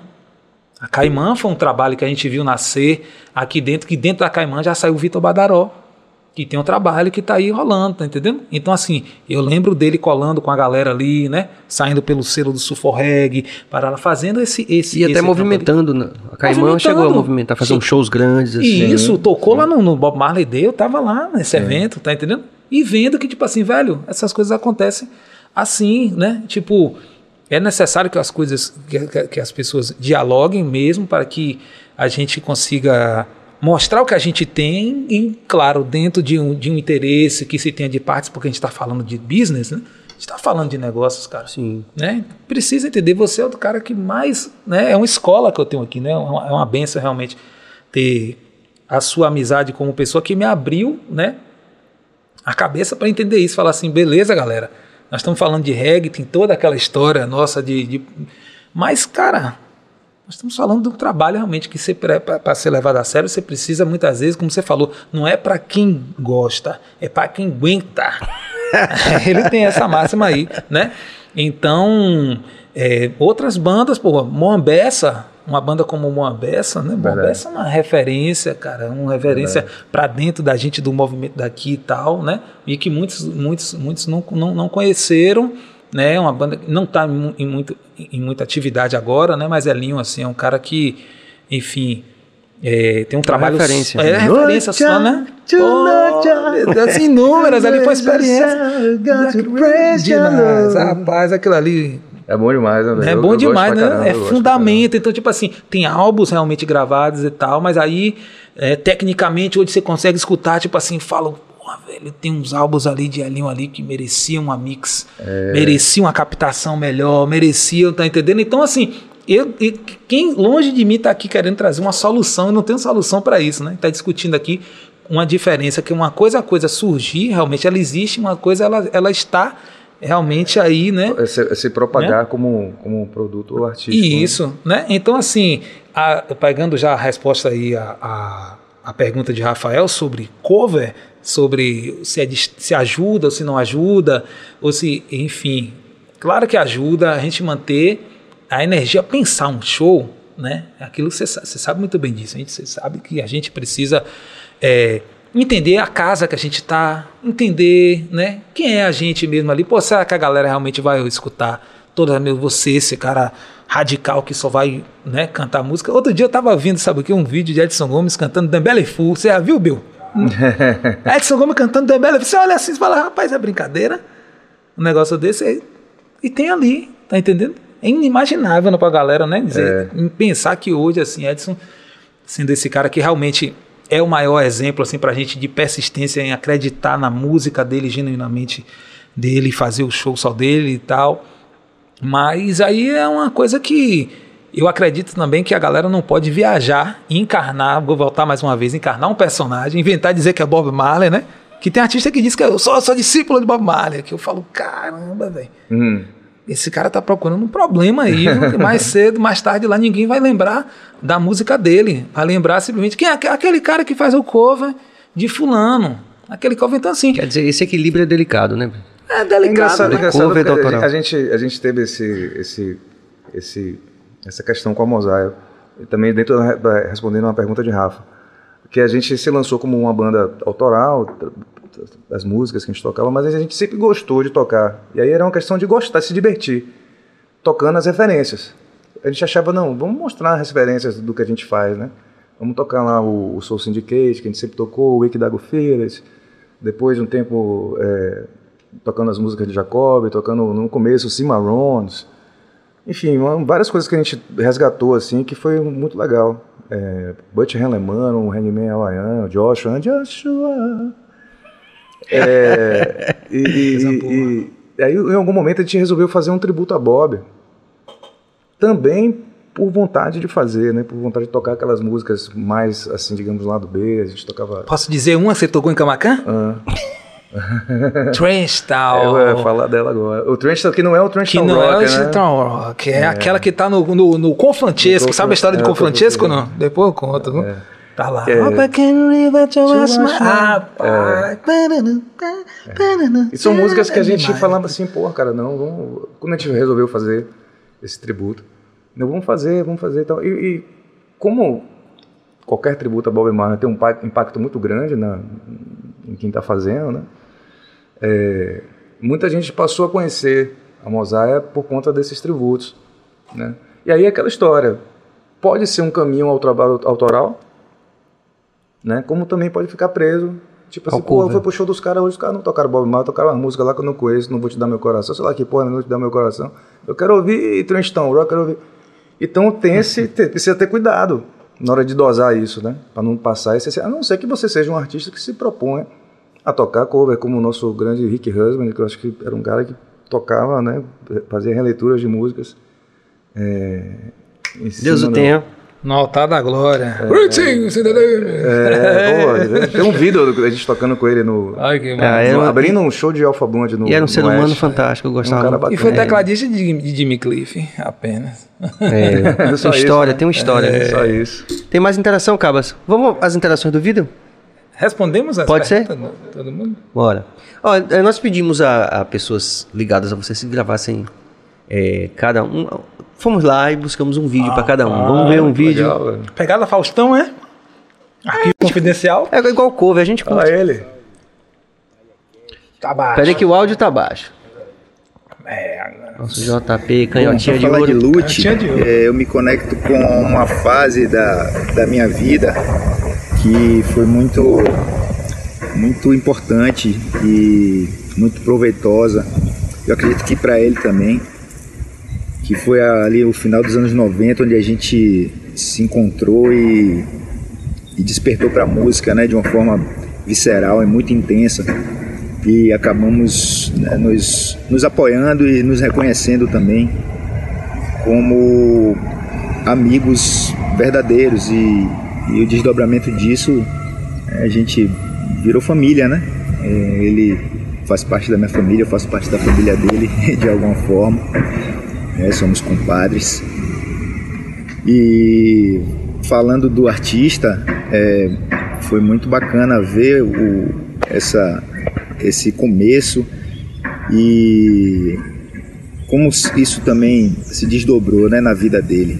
É, a, a arte, né, ele como compositor, como cantor, e como ele se comportou diante disso tudo e as coisas, as, as escolhas que ele fez né, durante a carreira dele. A gente foi parceiro de banda durante muito tempo, tanto na Mosaia quanto nos My Friends. E ali no, em 2013 ele resolveu partir para a carreira solo, que e como ele se comportou diante disso tudo e as coisas as, as escolhas que ele fez né durante a carreira dele a gente foi parceiro de banda durante muito tempo tanto na Mosaia quanto nos My Friends e ali no em 2013 ele resolveu partir para a carreira solo que foi um, um passo muito corajoso da parte dele é peitar uma carreira solo é sempre sempre uma atitude de coragem, né, dos artistas que, que começam em grupos coletivos, É, mas ele brilhou e está brilhando aí até hoje, né? Eu sou, além de ser amigo, compadre, eu sou fã. Grande Lute, te amo, meu irmão. Tamo junto, hein? Sempre.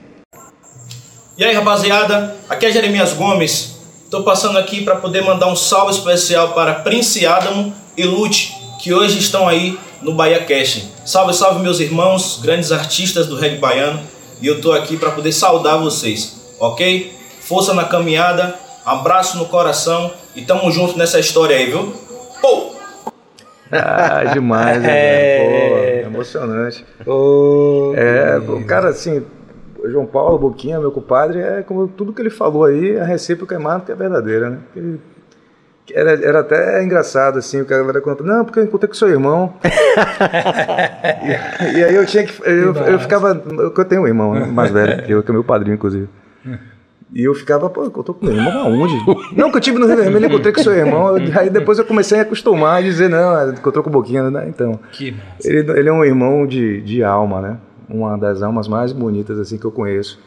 Um cara incrível, assim. Pô, um cara que me ensina muito sem me dizer nada, sabe? Através das atitudes, assim. E a gente, num trabalho de evolução, né? A gente começou A gente já era amigo ali, estudava no mesmo, na mesma escola, a gente, a gente fazia inglês juntos, a gente voltava. Eu me lembro que às vezes eu ia de bicicleta e ele voltava andando, eu ia com a bicicleta devagarzinho ali, freando, né, pra gente vir conversando. E ele, enfim, daí as letras do Pearl Jam que ele me imprimia e me, me trouxe, eu digo, porra, não acredito, eu tenho todas, eu quero, eu quero Black quero- E meu queridaço, né, é, Jeremias, que um moleque que tem uma luz maravilhosa, né? Ele é um, um É. cara que, porra... Todos é, dois.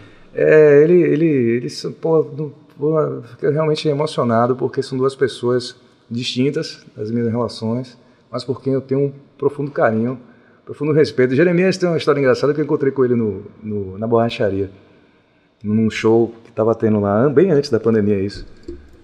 Ele falou, Lute, ele fala parecido com o compadre, né? Às vezes ele nem o pai falando.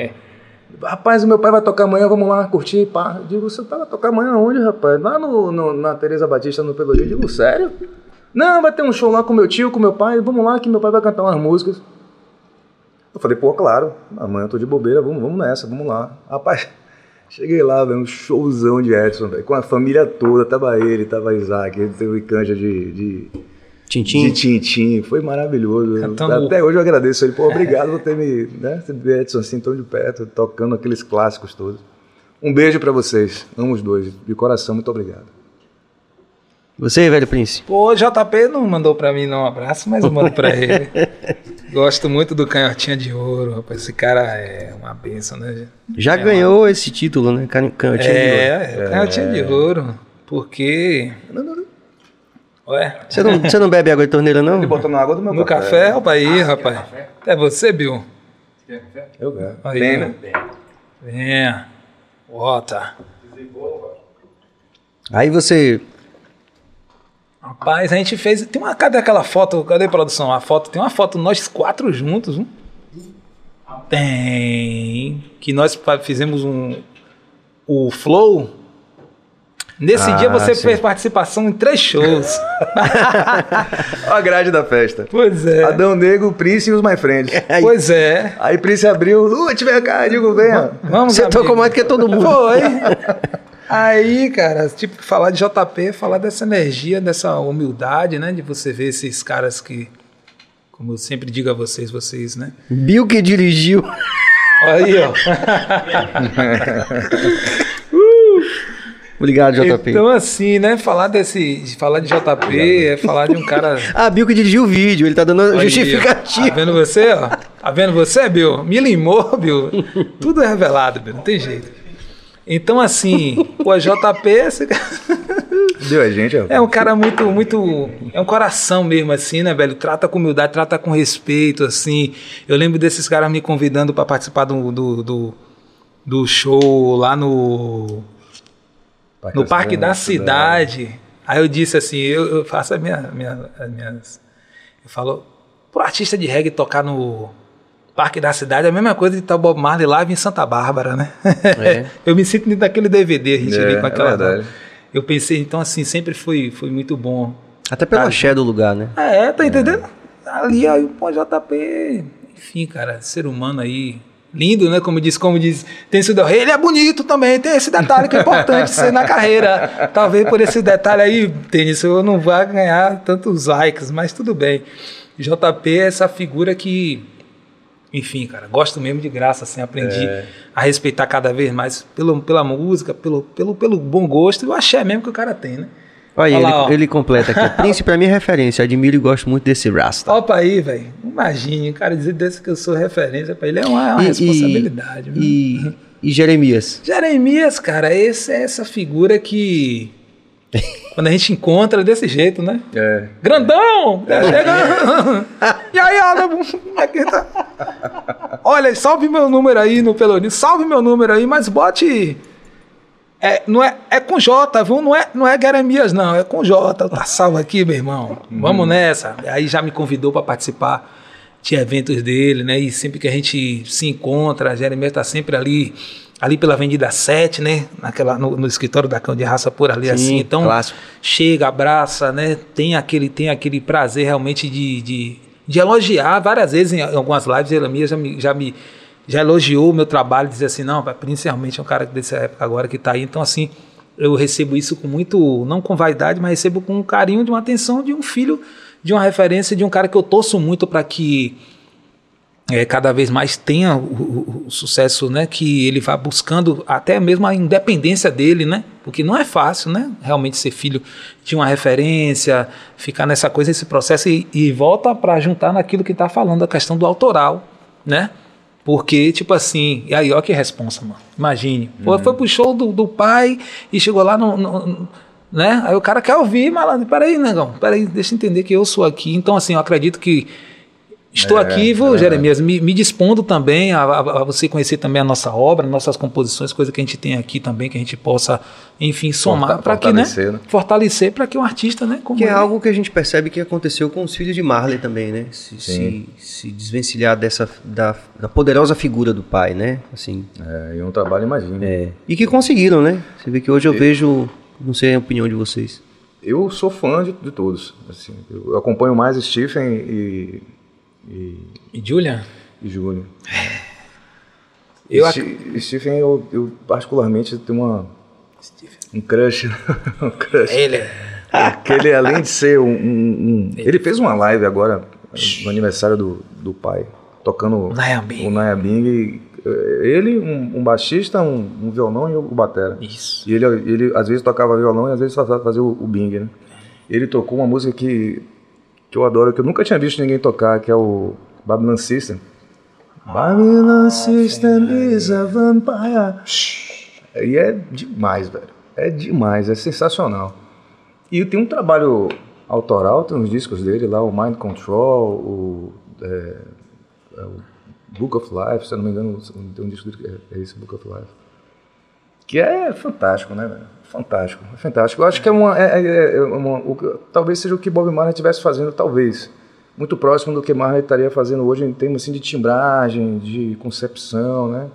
Um reggae que dialoga muito com as coisas atuais. Sim. Dialoga muito com hip hop, dialoga muito com, com, com New, new Soul, né? Que a gente chama New Soul. E que é reggae Porra, valendo, é, valendo. Cara, eu acho que não, dá, dá para ter, dá para o cara, é, digamos assim, manter a, a essa, essa, manter uma obra viva, manter um nome vivo, né? Fazer os tributos, todos eles têm um tributo, né? Uhum. Todos eles, mas todos eles continuam realmente produzindo muito, dialogando com muitos artistas, né? Com a galera mesmo que levou essa música pro, pro mundo da forma como eles acreditaram e encararam mesmo dizer assim, massa, a gente, a gente tem um, honra o nome da família, né? Aquela história, o cara vai dar passeada, tá afim hoje de fazer um tributo, vai e faz daquele jeito, como você viu ali, é com Nayambiga, o que, meu Deus do céu, quando ele canta é, All Day, All Night, lembra? Oh, meu Deus, rapaz, essa música Pense aí, irmão. Quando eu vi o cara cantando assim, eu falei, velho. I'm gonna give my love. Essa, né? I'm gonna give love me forever. Rapaz, você tá ligado. Prince, quando teve aqui, ele relatou é. umas, algumas é, situações que ele viveu de preconceito e tal. E que acho que ele também tem outras para contar também, que são, é, infelizmente, até cotidianas, né, Prince?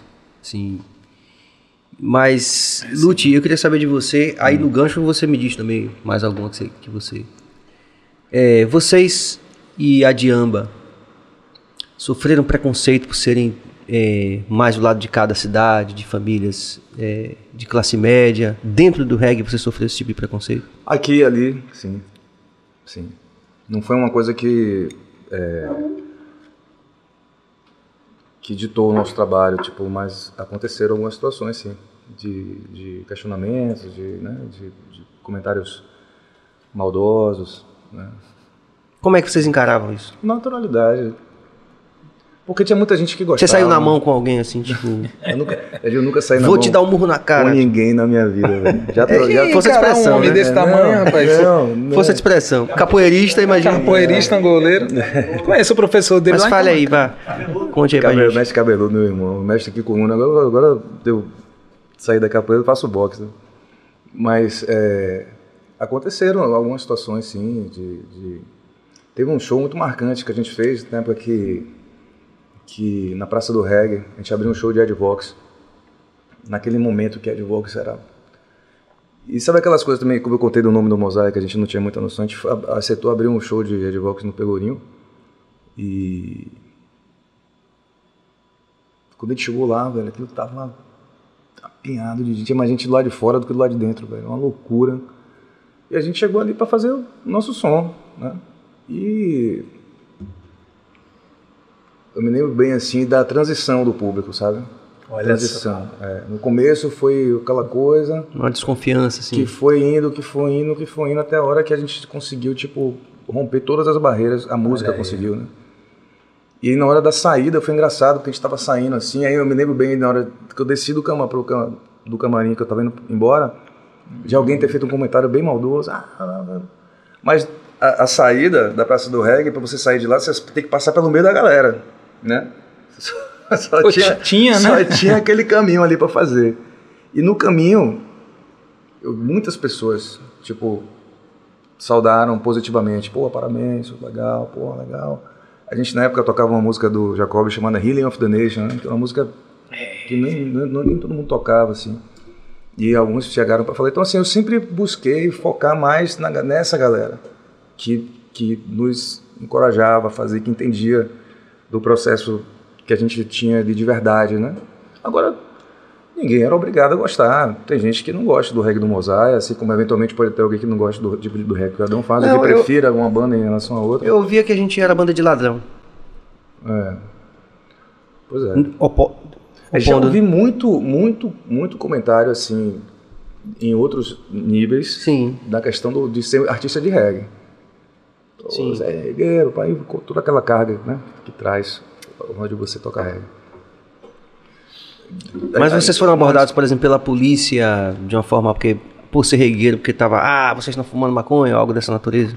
Rapaz, Com esse preconceito de que o artista de reggae tem que estar É porque a necessariamente ligado não, à A maconha. gente não tem um estereótipo, nunca carregou o estereótipo de, de um, de um artista. Eu já tive cabelo grande, já tive, né, já andei de uma forma mais Despojada? despojada, digamos assim, mas eu nunca tive. Então seria até uma hipocrisia da minha parte dizer que por isso, né, eu passei, eu já tomei abordagem policial, tomei enquadrada algumas vezes, né, mas não, acho que não por, por ser um artista de reggae, não, não por necessariamente. né, eu nem ousaria falar que passei por alguma situação, porque eu sei. Aqui, ó. Sim. É. Com... Eu sei da verdade de quem sofre com isso no dia a dia. Né? Eu estou aqui para tentar fortalecer, para que as pessoas quebrem esse, esse olhar. Mas do ponto de vista de quem vê e se indigna, mas não pelo ponto de vista de Sim, quem necessariamente passou. Velho Prince, e você? Você contou a experiência no, do prêmio, né? Mas você certamente. Eu tava lá. Aí, Eu tava lá. Como diria, Tão certo assim, né? é, como diria um amigo meu, para não deixar eu mentir sozinho, né? Essa é muito boa. Rapaz, falar de. Aquela situação sua com a polícia lá em Camacan.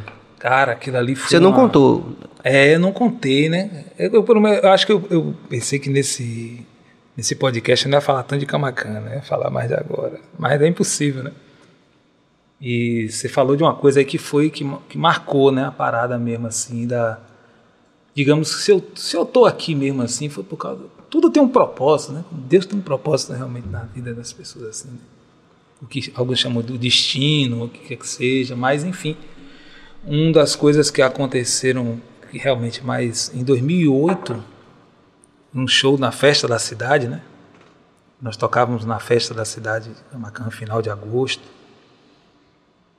então assim quando quando essa figura do reggae começou a surgir ali né quando eu comecei a me identificar né com as vestes com o cabelo com a a minha primeira abordagem ela foi com 15 anos 15 16 15 anos. Aquele tempo que tinha aquele tinha aquele aquele revolvão cano longo assim nique- niquelado né aquele niquelado assim da galera. Aí, enfim então a partir de quando o reggae já começa assim começa essa figura do reggae já começa a ser consolidada ali como artista como esse cara que ia falar dessas coisas que realmente a galera que os artistas da, da, da música dali da cidade não não queriam falar, então a gente começa realmente a ficar, como se diz, começa a ficar marcado, né? Começa a ficar marcado, você começa O a ter essa rasta ali, É, né? Ah, né? E pra galera, a galera, muita gente acho que até hoje imagina isso, né? E Prince, rapaz, Prince deve ser Mal maconheirão. é, e Prince, eu nunca, eu nunca fumei, cara. Nunca, nunca bebi no seu gosto de uma cerveja, no seu gosto de um beck, de um cigarro, né? Nunca, né? Nunca me Nem cigarro comum, nem, nem maconha. cigarro comum nem ganja. E convivendo, claro, dia e noite com, né, com, com- com os artistas, com os músicos, enfim. Mas isso era uma coisa que realmente isso já estava já treinado. Tipo assim, não é possível, né? Tipo assim, não é possível. As pessoas se é viravam, né? possi- não é possível, É, né? é possível. Ou então, tipo assim, pô, que banda de reggae aquela história, né? Que, que não tem graça, né, velho? A galera entrar no camarim às vezes pra chegar lá e achar que a gente tá incendiando e tá eu lá, né, com, com, com, com meu comendo minha comida e tal, né? nem comida, nem carne, né?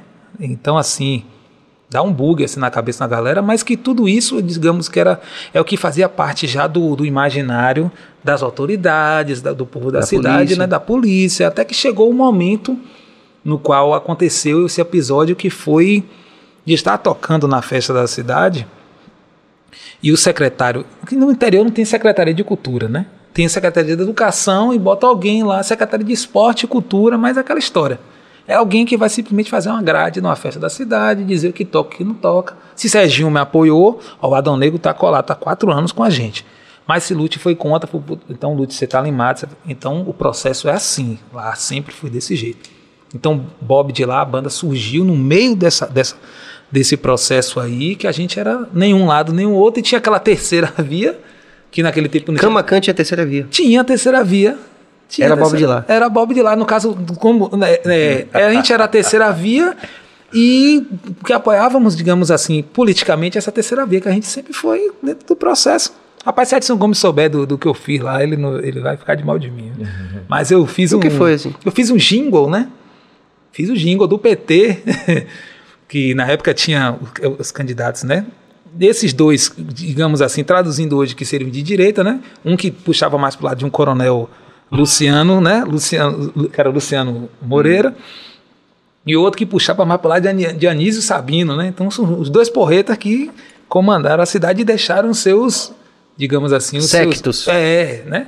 Os descendentes que iam- iriam ali comandar a cidade. Então, a gente não ficou nem para lado, nem para outro, nem com um lado, nem Mas como outro. foi que você chegou na polícia nesse Não, dia? isso chegou dentro do processo, porque tudo isso que eu estou te dizendo é o que marca justamente aquele, aquele cara dizer assim, rapaz, é esse aí, Que a gente tá vai... entendendo que a gente vai e chegou nesse momento onde esse secretário né, chegou lá e pediu assim, pelo amor de Deus, né?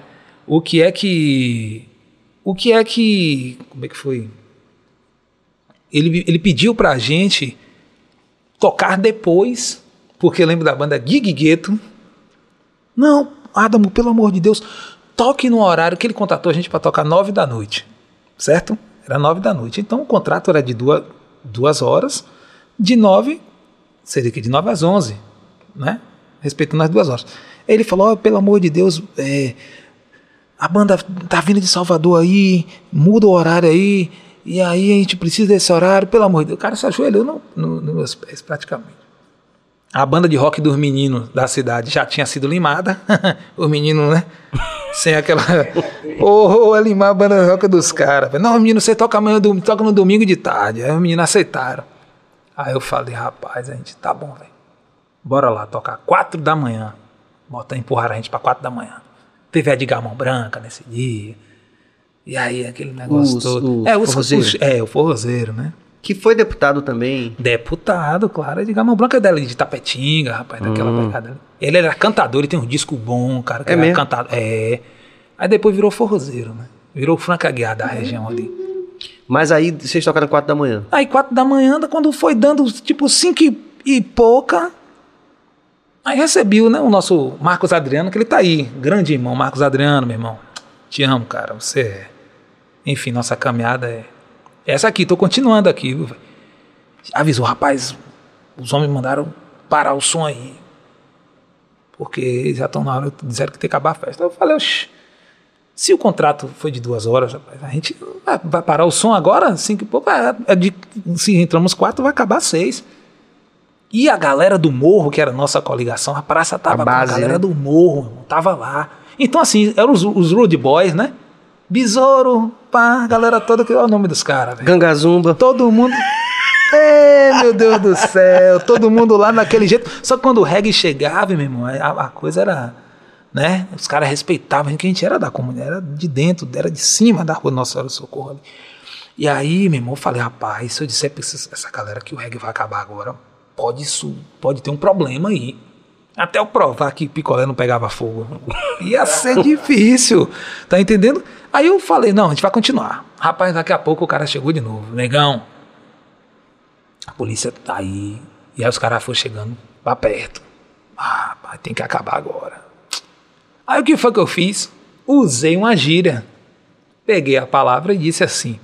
Peguei o microfone e falei, galera, olha o seguinte, não vai dar pra rolar mais o som. Porque a tesoura da farda mandou parar o som. Foi essa a palavra que eu disse. E aí, meu irmão, quando fui lá bastante, mais, mais perto, os caras subiram no palco. Os caras subiram no palco e ficaram lá assim, rapaz. Quando acabou o som, tem aquela passagem de. Não sei se você lembra daquela passagem bíblica que quando, quando Cristo ficou sabendo que os homens iam chegar e iam pegar ele, né? E aí ele disse assim para Pedro, que era o que mais amava, e disse assim: Olha, você vai me negar. Ele, não, senhor, eu te amo. Se ligue só, o que, que vai acontecer? Na hora justamente que a polícia chegou, que acabou o som, que eu fui para trás do palco, assim, atrás da bateria, tinha umas amigas lá, os caras chegaram. Vagabundo desse! Todo mundo elogiando a polícia militar, um vagabundo desse. Falando merda. Aí começou a falar aquela de barbaridade. Assim, peraí, o que está acontecendo aí? Aí justamente aí eu olhei pro lado, cadê os. Cadê, cadê Pedro? Cadê. Meu irmão. Tava sozinho. Foi um processo, foi, que a galera não chegou junto, não. Essa é uma parada assim que ficou. Isso foi uma coisa assim. Os meus irmãos de luta, cara. Todo mundo assim da. E aí os caras. Eu não sei, irmão. Tem um, um disseram que não viram, outro. Meu irmão, aí já os caras já foram puxando pelo braço, já foi assim, pega esse neguinho, vagabundo, corta o cabelo. Já foi assim, meu irmão, na truculência, cara. E os caras já puxando pelo braço, as meninas também já sumiram. E aí empurra pra lá e eu, Sabe o caminho comprida Os caras me empurrando, velho, aquela escada de, de palco, sabe o que é difícil? Íngreme, né? Ah, rapaz, aquilo ali é uma ladeira, a ladeira lá do. sei nem do- se a palavra é essa, mas é assim, bem. é, é. Aí, meu irmão, pra descer aquilo ali, os caras empurrando aquele negócio, a galera, quando a galera começou a entender o que- estava acontecendo, o povo, né, já chegou vindo pra cima, e aí, velho, é uma, é o, a ida até o Calvário foi, foi demorada, parece, parecia que não acabava nunca. Os caras me conduzindo, empurrando aquele negócio, e eu, né, na, na minha defesa aqui, tem uma foto de- de- de- desse, desse momento. E os caras que, quando o povo começou a ir pra cima, o que, que tá acontecendo aí, rapaz? Os caras já não veem que era a polícia, indo pra cima e vagabundo tomando murro.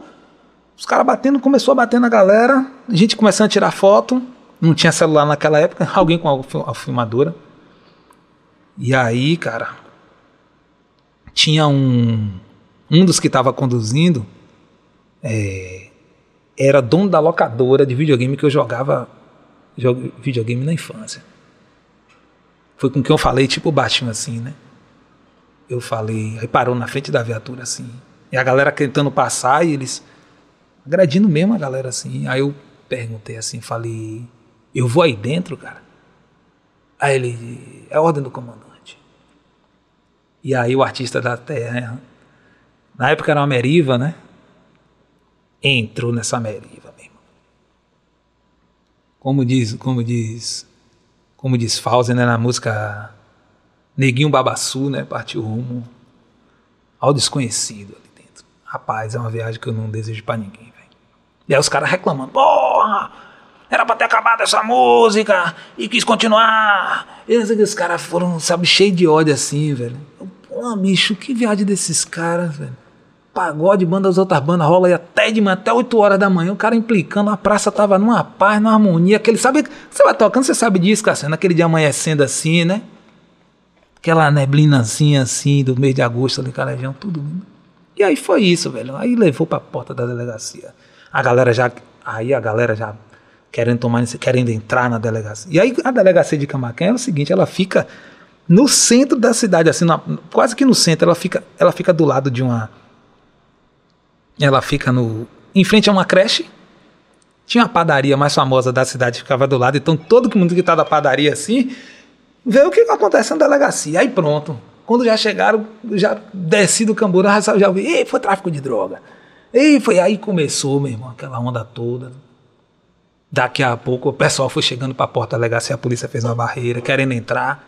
Se vier de lá para cá, vai tomar uma Fanta. Que o cacetete lá no interior chama Fanta, viu, Bill? Não sei se você já tomou uma fantada na. na- na- Aí é. E aí, meu irmão, foi esse processo aí que deu esse rebuliço, os caras querendo me jogar dentro de uma cela. Você desacatou a corporação bicentenária. E, rapaz, desacatei o quê? Aí de frente, e assim, enfim, né? O polícia assim, tinha outro, né? Não tinha um negão, né? O negão de frente pra mim, a nossa música, o senhor pode procurar todos os anos que nós tocamos aí na Festa da Cidade. O senhor não vai ouvir, o senhor não, não tem um relato de uma briga nos nossos eventos, cara. Nunca aconteceu isso. Nunca aconteceu. Então, a nossa música uma música que defende justamente pessoas como o senhor que está aí, que o senhor, sem essa farda, é mais um homem negro, que vai ser discriminado, que vai ser receber todas os, o- o- é, é, essa- essas maldades né, que são colocadas para o povo preto, né, para as pessoas que, enfim. É isso. Você vai ser mais um homem negro que vai ser discriminado. E a nossa música defende justamente você, as pessoas que estão aqui numa situação. Enfim, começamos a. E aí ele. Ele não podia dizer que estava certo, né? Porque tinha. E aí, mas ficava assim com a cabeça baixa. Então, eu não sei de onde eu tirei energia para falar isso. né? Aí teve um colega que invadiu lá, daqui a pouco o cara entrou lá e falou: Isso tá errado! Vocês conhecem a conduta de Adamo? Adamo dentro dessa cidade aqui, ele poderia tinha que sair sobre aplauso, não sei o que. Aí o cara disse assim: Você é advogado dele? É, a lei diz que eu posso ser. Nós estamos vivendo os anos 64 de novo, senhor policial? Ah, meu irmão. Enfim, né? Vou encerrar por aqui, porque já virou outro podcast, eu quero ouvir Lute cantando. Não, mas é importante, né, esse relato, né? Porque. eu acho que Estamos- foi, entendeu por que, que eu falei que eu não, não me atreveria a dizer que eu foda. sofri Sim. algum tipo, porque é Sim, um tipo de sim. coisa, cara. Sim, entendi. Que é... O prefeito ligou para mim no outro dia, Adamo, o que foi que houve? Eu falei, pergunte seu, secre... pergunte seu secretário de, de, de é. cultura. Pergunte a ele. Vamos. Só pra não perder muita interação que rolou, não foi, Cabas? Oh, meu Deus do céu. Perdão, viu, gente? Hoje o velhinho tá. Não, não, que nada, tá tudo certo. Pronto. Lá. Enquanto isso, eu vou é, justamente é, sugerir, rapaziada, que se vocês estão viajando nessa, nessa onda daqui do BaiaCast, nesses relatos, estão aprendendo, estão gostando da- do clima, aquela velha história, né? Compartilhe aí com a família, com os amigos. Vocês é, se inscrevem no canal, ativa o sino. Vocês podem também comentar e dar like. Tem muitos comentários que a gente está aqui, cabeça está fazendo todos os trâmites aqui tecnológicos para a gente chegar neles aqui, porque a gente quer justamente valorizar a interação dessas pessoas que estão aí viajando, né, Lute? Nessa coisa Pô, boa. com A gente tem várias interações aqui super importantes e relevantes da rapaziada. Jeremias Gomes, Prince Lute, grandes nomes do reggae baiano. É uma honra ter vocês juntos na mesma caminhada. Grandão, família. Olha o grandão. É, grande beijo, Obrigado, Jeremias. Adriano Urpia, amando a entrevista, aproveito para elogiar essa cortina azul, Royal no- Nova. Outro. ast- Como é? Ah, tá. É porque tá dividido aqui.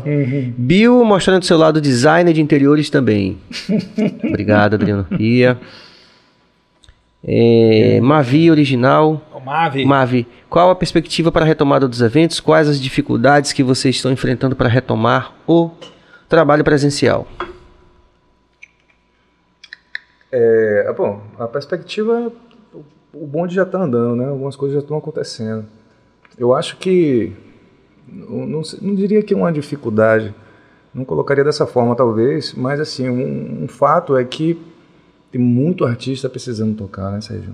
Tem muita gente que ficou muito tempo parado e a gente tem que entender né, que a gente não pode ocupar todos os espaços. Tem outras pessoas que estão na mesma necessidade que você, precisando trabalhar, precisando mostrar, né, fazer a- a- o corre.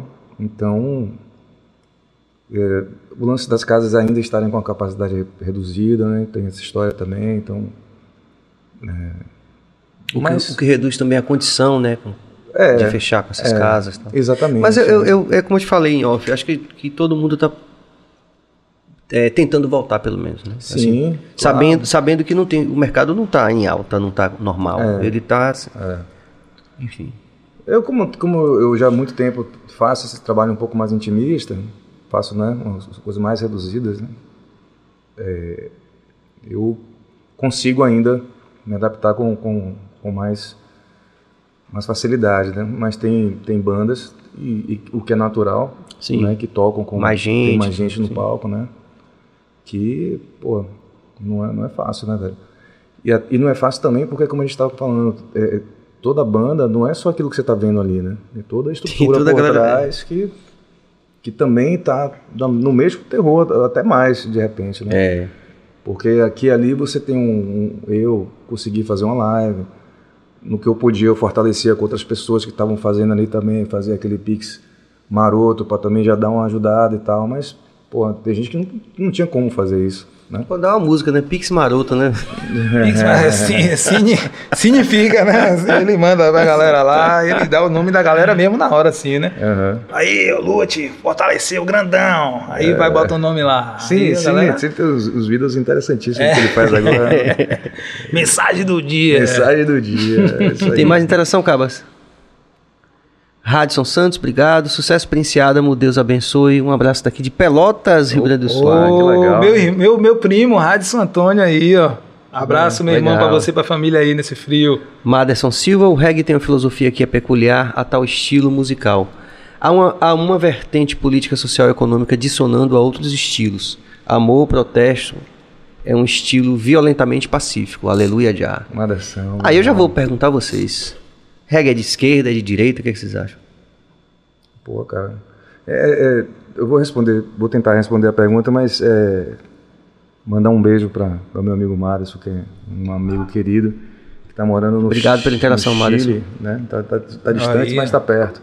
Tá longe, mas tá, sempre foi assim, né? Nunca deixou de estar perto, mesmo estando fisicamente distante. É, é, a gente fala muito sobre essa questão do protesto, né, Sérgio? Apartheid. O apartheid, meu irmão.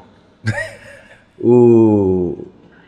E uma coisa que eu estava pensando outro dia é que no- nos maiores protestos, talvez também é onde esteja a maior quantidade de amor.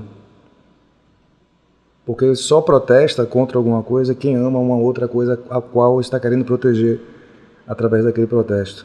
Né? E aí, tipo, um uma coisa que pode até virar um jargão meu, mas nos tempos que a gente vive hoje em dia, amar talvez seja o maior dos protestos, né? Porque a gente está sendo induzido a uma cultura de violência. Então fica essa essa reflexão assim, porque quando eu ouço é, quando eu ouço o apartheid disfarçado, tudo isso é um dedo na ferida, mas que tem um propósito por trás, que é um amor que você tem pelas pessoas que você está defendendo. Não é isso? É isso aí. Agora, se o reggae é de direita ou de esquerda, eu vi, eu lembro de Bob Marley pegando a mão dos caras lá e juntando, né? E fazendo aquela, aquela imagem simbólica, né? Porque acho que até o próprio ato, assim, era, era foi muito simbólico mesmo, né? que na, na- na- por trás estava um querendo pegar o outro ali para É, tava rolando violência mesmo, assim, partidária mesmo, de tiro, um ato morte. muito corajoso, né? De... Inclusive ele, né? Na, o Ambush in the Night, ele conta a história de uma história que ele foi uma, uma emboscada, né? A música Emboscada na Noite que ele foi para poder tentar apagar o, o Mas né? o ódio é tão grande que eu fiz um post com essa imagem aí que fui escrachado com esse... do que O ódio que tá rolando é tão grande quando você fala assim. Aí eu falo, você quer dizer que a gente tem que se juntar com os bolsominions? é, é. Desculpe, fez- Bill, desculpe. você Eu tinha, esse- eu tinha que fazer esse comentário porque. Você fez essa postagem e rolou esse tipo de comentário, né? tipo, É difícil, tá, Serginho? É complicado o negócio, velho. É complicado. Mas você acha que o reggae é de esquerda ou de direita? Eu acho que, eu acho que o Guerra tem mais inclinações, talvez, para a esquerda do que para a direita. Sim. Mas eu tô dando uma resposta Sim, aqui claro, totalmente claro. genérica, é. né? Não, não, eu acho que é mais. ah, quando você começou falando dessa imagem, acho que você também explicou tudo, né? Na verdade, não tem tanto a ver com essa. Enfim, É, velho, assim, é cada um, cada um. cara, política é, como diz o Lo- o Los Hermanos, vai além do que se vê. Né? Então, a coisa não é tão simples, sacou? Não é tão simples. A gente tem muito que aprender ainda a usar essa ferramenta chamada democracia. Tem muita, muito que aprender ainda no manuseio. Sabe aquele sistema de aquele, aquele programa de áudio, Cabaz, que, que é cheio de plugin, que você passa anos para dominar, aí o cara lança uma versão que você, porra, tem que estudar mais um pouquinho. Entendeu? É mais ou menos isso. né? Sai bem? Sai bem pela tangente da, da resposta? Acho que. Prince. Cara, a gente tem que, acho que entender que tem, tem o documentário Who Shot the Sheriff, você assistiu? Assisti. Pois é, né? Falando especificamente sobre isso aí. Hoje eu estava vendo um pouquinho de Steve Biko, né? É, pois é. Pois é, né, cara? Steve Biko, né? O que ele, a luta dele contra o apartheid ali na África foi uma coisa né, que parte do movimento, dentro do movimento estudantil, né? Aí vem escola sem partido, né? Essa idiotice aí que, que a gente tem que entender que o mundo realmente é está em movimento, cara. que a política é movimento, né? que o momento que a gente a gente tem que olhar quais são os momentos, o que é melhor para a gente a cada momento, né? e tem que entender realmente quais são os fundamentos né? de, de, de, de, de, de, de, de onde, se, se, se, onde as coisas surgiram, né? como você falou da inclinação do que é realmente dizer, pô, velho, reggae é de direita, né? É uma música que fala de, de, de, fome, de periferia, de igualdade social, dessas coisas. A gente sabe, pô, o mínimo, um pouquinho que a gente estudou, sabe que a direita não quer isso. Né? Mas em relação, por exemplo, quando você é, começa a enxergar esses, esses vetores de desigualdade como orientação sexual, o não é machista, o Texugo teve aqui, por Também. exemplo, se declarou não hétero. Sim, Né? Como é que você acha que a bancada do reggae vê isso? É porque a gente, eu volto a dizer sobre aquilo que é o personagem, tá entendendo?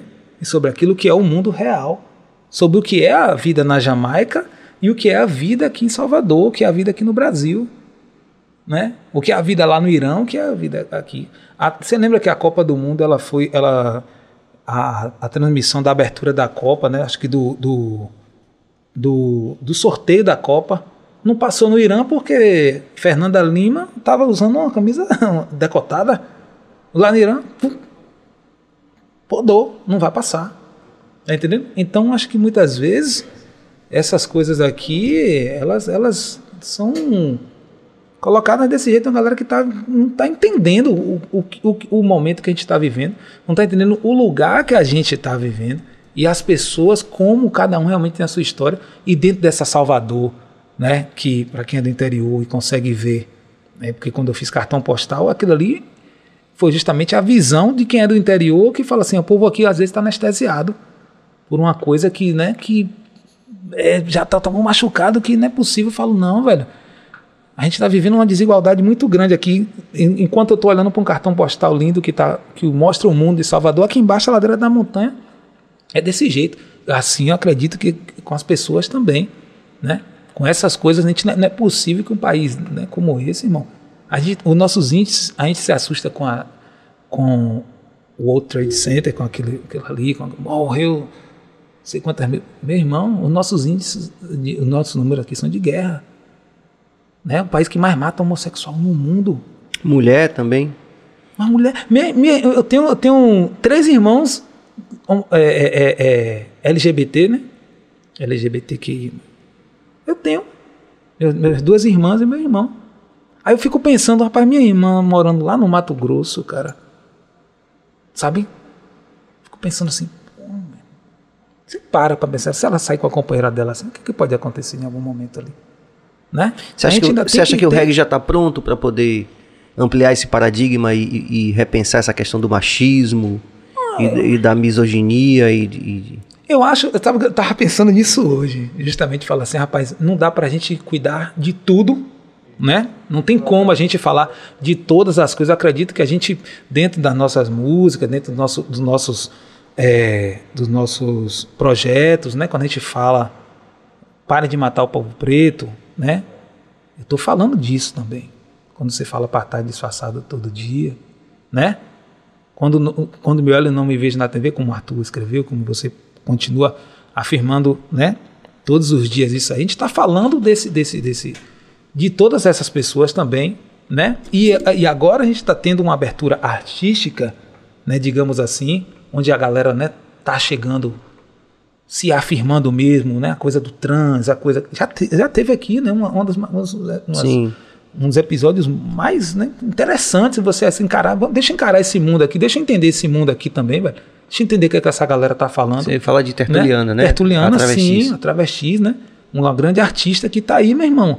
Né, com trabalho, fazendo ali, passando os mesmos perrengues que um artista De né, reggae, por exemplo, De reggae passaria. passa, passaria, tá entendendo? Então por que, que a gente não vai dialogar? Se a gente está falando tanto de One Love, né? Por que, que a gente não vai realmente entender né, que, esses, que a gente precisa realmente conversar, a gente precisa estar é, dentro das nossas lutas ali, claro, dizendo, ó, a nossa mão está aqui, é como, é como falar muito em Salvador, Salvador fala muito dos, dos, do negro, fala muito da- do movimento negro, mas Salvador muitas vezes esquece que Salvador também é terra indígena, irmão.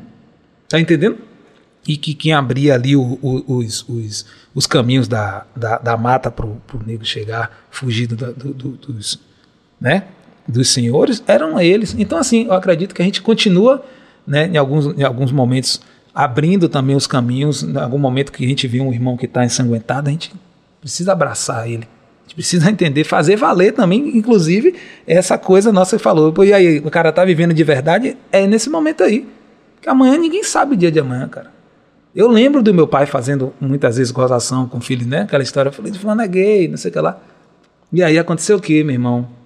Minha irmã, tá entendendo? Se assumiu ali, né? Dentro da, da família, toda aquela história familiar grande, a gente sabe que tem gente que escondia, outra. Mas não, é ali. Então, assim, é aquela vivência verdadeira na coisa que uma hora chega pra gente. A gente tem que se deparar e dizer, e aí, velho? Você está preparado? Então, a gente não consegue dizer que está preparado para tudo, que amanhã pode surgir uma surpresa dessa, mas o que a gente está fazendo aqui, eu acredito que é uma transmissão de, de experiência, né, de vida que não dá mais, né, irmão? Não dá para a gente aceitar esses números realmente de um filho.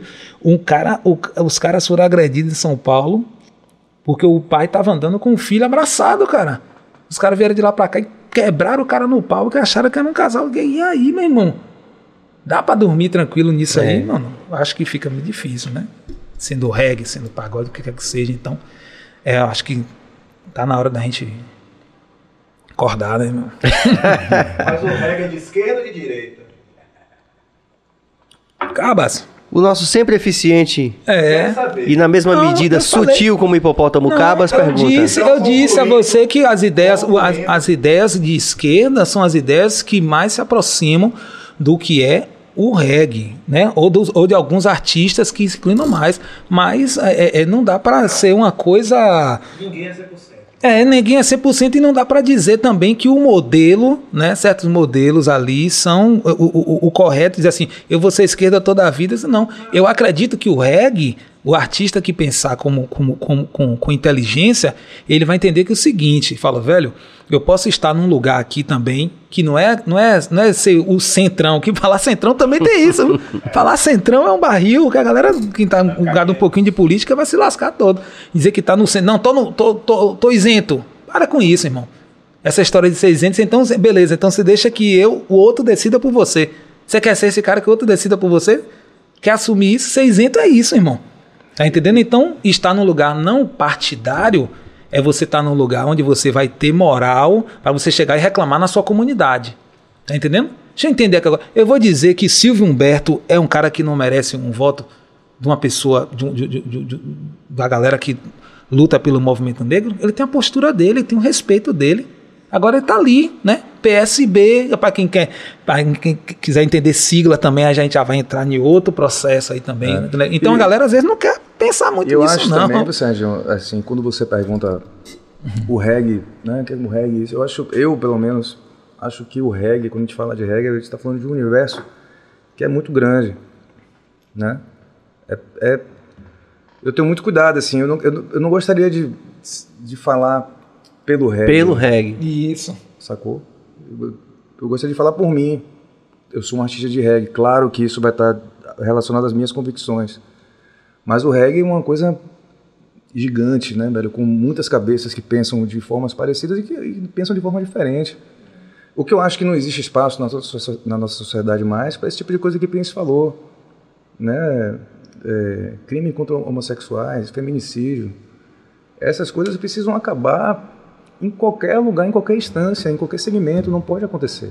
Entendeu? Eu tenho eu sou pai de duas meninas, você é pai de uma menina, você futuramente pode ser ou é, Tá ou- trabalhando, estamos trabalhando estamos nisso. trabalhando para Pai, isso. isso. Né, Bill é pai de uma menina, De uma menina e de um menino. e de um menino. Cabas de uma menina. Então a gente tem que zelar pelo futuro deles de um modo, pensando de um modo geral, Sim. entendeu? Pensando de uma forma geral. E, e essa reflexão de que, porque a gente às vezes vê né, um atentado, uma guerra que explode aqui ali e tal, mas a gente pega, quando a puxa a ficha, a gente ver que não é muito diferente, né? Só está acontecendo de uma forma mais, talvez silenciosa, porque é, it's right outside your door, né? O Rage Against the Machine. It's right outside your door, né? O Testify. Tem muito acontecendo na sua porta, velho. Só que quando não bate na porta da gente, a gente acha que não, a gente vive naquele mundo fechado ali, um casulo que a gente cria, né? A- a- talvez a falsa sensação de segurança, né? Que a gente- Porque segurança é uma sensação, você se sente seguro ou não, né? Então eu acho que a gente tem que ampliar essa conversa para um universo de um modo Sim, geral, sacou? sim. Mas vocês não acham que há um, um- um imenso receio agora de assumir essas posições? Assim, o que eu sinto é que as pessoas têm muito, muito medo de quando falar sobre, falar sobre isso, assim, fala com muito cuidado para não ser Mal interpretado. o tempo inteiro. Mas você não acha que essa falta de liberdade, aquela coisa que pai sem voz não é, não é medo, na verdade? Você acha Uhum. que isso é salutar? Eu sinto que há muito, muito receio na, quando você vai falar É sobre porque é o coisas. seguinte, velho, eu, eu sou um cara que eu tenho uma, uma particularidade. Eu gosto de conversar. Eu gosto de sentar aqui numa mesa com você, com você, com você e conversar horas. E gosto muito de ouvir. né? Eu acho que essa coisa de rede social, às vezes você, por estar num ambiente teoricamente ali que você escreve, mas não tem como de, repente desdobrar o argumento. Eu acho que isso abre espaço realmente para. E aí tem aquela coisa, velho. Pô, cada um tem uma forma de lidar. Eu não, eu não, eu não me sinto confortável com, sabe, é, julgamentos e não são julgamentos. Não devo estar colocado de uma forma assim. Eu não, eu, eu, eu, eu não gosto de polêmica desnecessária, entendeu? Eu, eu gosto de entendimento, eu gosto de conversar, eu gosto de ouvir o que você tem a dizer. Eu gosto de você pensar diferente de mim. E, e por que, que esse cara pensa diferente de mim? O que, é que leva ele a pensar dessa forma? Então, eu não tenho receio nenhum de me colocar as coisas que eu penso. Né? Já venho fazendo isso, inclusive, há muitos anos, através das músicas, através. Né? Mas, é, é, eu talvez acabar esteja falando especificamente das redes sociais, as, as opiniões em rede social. Isso. E a rede social se tornou um ambiente muito hostil, sabe? E essa hostilidade eu não, eu não vejo de uma forma saudável, sabe, Sérgio? Eu já vi. Eu acho que talvez, a eu não sei, mas talvez eu já passei, você já passou por situações de falar, porra, cara, o cara entrou aqui para me agredir por nada. Por nada. Sacou? Então eu tenho o direito de não querer também. Né? Isso não vai fazer com que eu deixe de opinar. Sacou? E nem que ter que pisando em ovos para falar o que eu penso. Mas saber com quem conversa e a hora certa de falar sobre determinados assuntos, né? Isso é uma coisa que que eu acredito muito, sabe? Tem uma galera que fica na trincheira, né? Esperando você só para eu não acho isso saudável de, de nenhuma forma. Eu adoro o diálogo, eu adoro o embate, adoro que discordem de mim, certo? Não sou o dono da verdade, longe disso, sabe? Mas também, assim, é... por agressões sem sentido e de formas, né? Eu não, não, não é a minha. Nem fazer e também não tenho muita paciência para ouvir. Muito bom, a gente teria né, muito mais tempo pra gente falar sobre isso, com certeza. Aí vamos cair numa uma categoria nova também do BaiaCast, que todo dia a gente tá aprendendo. De repente vocês vão ter que fazer a, tré- a tréplica aqui, né? Vão ter que vir uma outra. A tréplica. tréplica, né? Vir uma terceira vez aqui. É, eu achei massa, eu queria terminar com vocês tocando música, né? Porque na verdade a gente. A gente. A gente. É a bancada da gente, né? Eu vi Maria Bethânia falando assim, ela. Desde muito cedo ela se colocou da seguinte forma, ela disse. A minha tribuna é a música. Sim. Tem, ela teria aí um, um, um foda-se aí no final. Mas ela é muito educada, ela não ia dizer, né? Mas tem aí, ó, galera, minha tribuna é a música. Foda-se. Tá, tá implícito. É, tá implícito aí. E aí eu queria que cada um terminasse é, cantando uma música aí, velho. Porque vocês. Música, graças a Deus, é o que não falta. Pra, nem pra um nem pra outro. Que tal, Príncipe? Olha, gente. Vou puxar aqui uma Chame. que eu lembrei aqui do, do segundo disco do Mosaic. Fala assim. A minha música. Pode a- ser sobre isso ou pode ser qualquer outra coisa. É uma música. Pode mandar um beijo pra mozão. Homens tombando no campo de guerra. Até quando vou viver assim? Até que haja justiça na terra. Essa luta nunca terá fim. Na voz do meu povo, que é forte demais, na luta pela vida não se cala jamais. Através dessa canção, incentivamos a revolução. Na voz do meu povo, que é forte demais, na luta pela vida não se cala jamais. Através dessa canção, incentivamos a revolução. Reggae, reggae. A raiz, cultura é a base de um povo feliz. Quem tem fome agora não pode esperar. É muita conversa pra pouca mudança. Valeu, JP. O reggae em si é a muita partidade. conversa. Fala de justiça pouca e liberdade. mudança. Muita conversa, pouca mudança. Muita conversa, pouca mudança. Quem vai se conformar Uau. com pouca, pouca, pouca, pouca? O reggae é da luta, eu sou de esquerda. Valeu, Mavi. Quem vai se conformar? Muito bom. Yeah. Velho Príncipe, É, rapaz. toque aí mais. Você não tocou aquela Pare de Matar o Povo Ah, Preto. é, Eu quero que você rapaz. toque aquela pra gente terminar. É, estatisticamente, né? Eu gosto saber de qual? No silêncio do Olha, rapaz. Achei Tem várias, né? que eu aí, precisava. É porque ele, ele, ele veio pra dar essa ênfase no, no EP. Onde é que ouve o EP? O EP? Falei. Vocês podem escutar o EP em todas as plataformas, Periperis, Terezinha e o Senna. É, Spotify. Spotify, Deezer, YouTube. Se inscrever no canal, né? Pô, é, é importante se inscrever no canal para que a gente fortaleça, né, esse, esse Engaje, engaje. essa, né, essa, essa, essa moedinha que realmente ela não tem, não tem isso, galera. Não tem popstar, onde é a gente mesmo, a gente que se conhece, a gente que tá no, no nosso meio aqui, é, aí. fortalecer mesmo. O É reggae isso é aí. isso aí, tá entendendo? Sempre É, foi, né?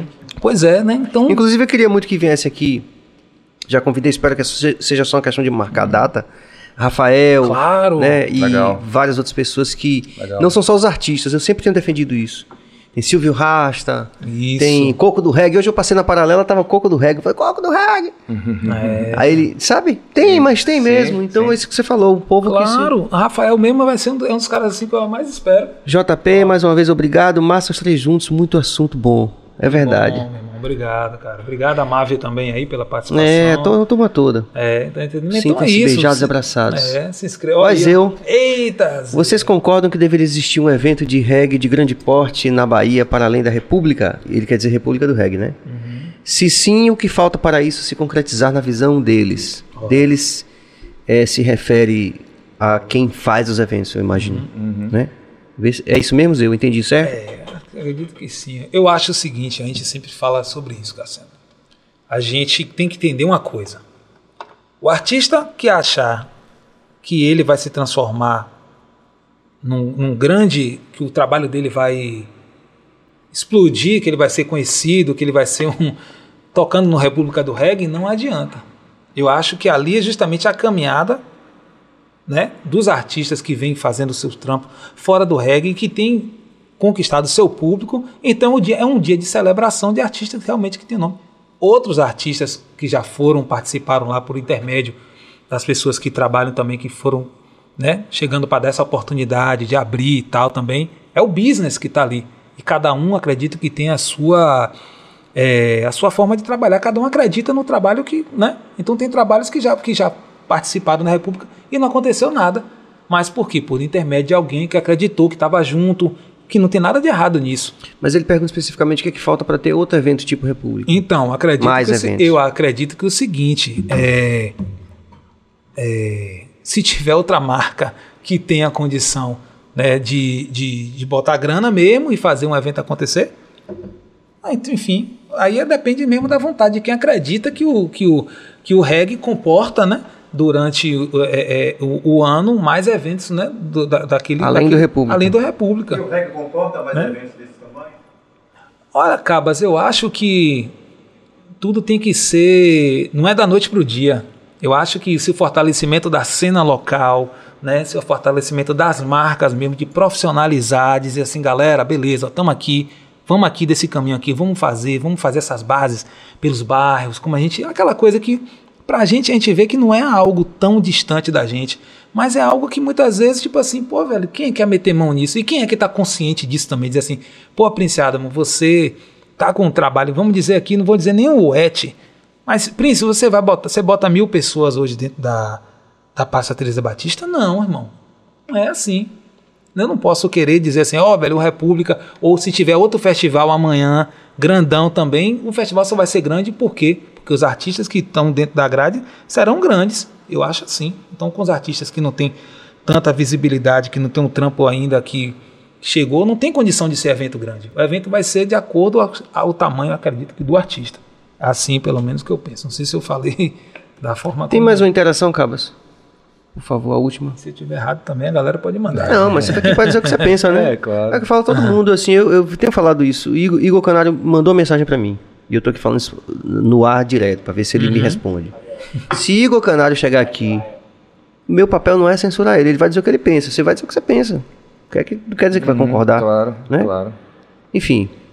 Aí porque, porque eu falei assim, a pessoa falou, Igor, mas ele falou, Serginho, eu quero ir. Se quiser, Igor, se estiver vendo alguém ligado a você, pode vir, meu irmão. Você vai ser recebido com acolhimento antes de tudo, né? Não vai ser. É, não vai ser uma. Aqui todos foram acolhidos, todos, antes de tudo. né? Verdade. Por favor, retorne, Cabos. Desculpe que eu me, acabei me empolgando. Red Lion. Qualidade e organização, como o exemplo do Adão e de outras que furaram o bloqueio. Monetizar o reggae é um desafio em todo lugar. Olha aí. Muito obrigado, Red Lion. Mas teve uma outra também que era. É, Ricardo. Ótima resposta, grato. Valeu, Obrigado a você também, Zeu. Você está sempre provocando no melhor sentido da, da palavra. É da Mucambo? Exatamente. Anne Moraes, sobre retornos, estamos todos precisando pensar com esperanças para um retorno na melhor forma possível. Temos que voltar às atividades mesmo, mas como somos seres humanos, somos adaptáveis. Obrigado, Anne. Saudade de você.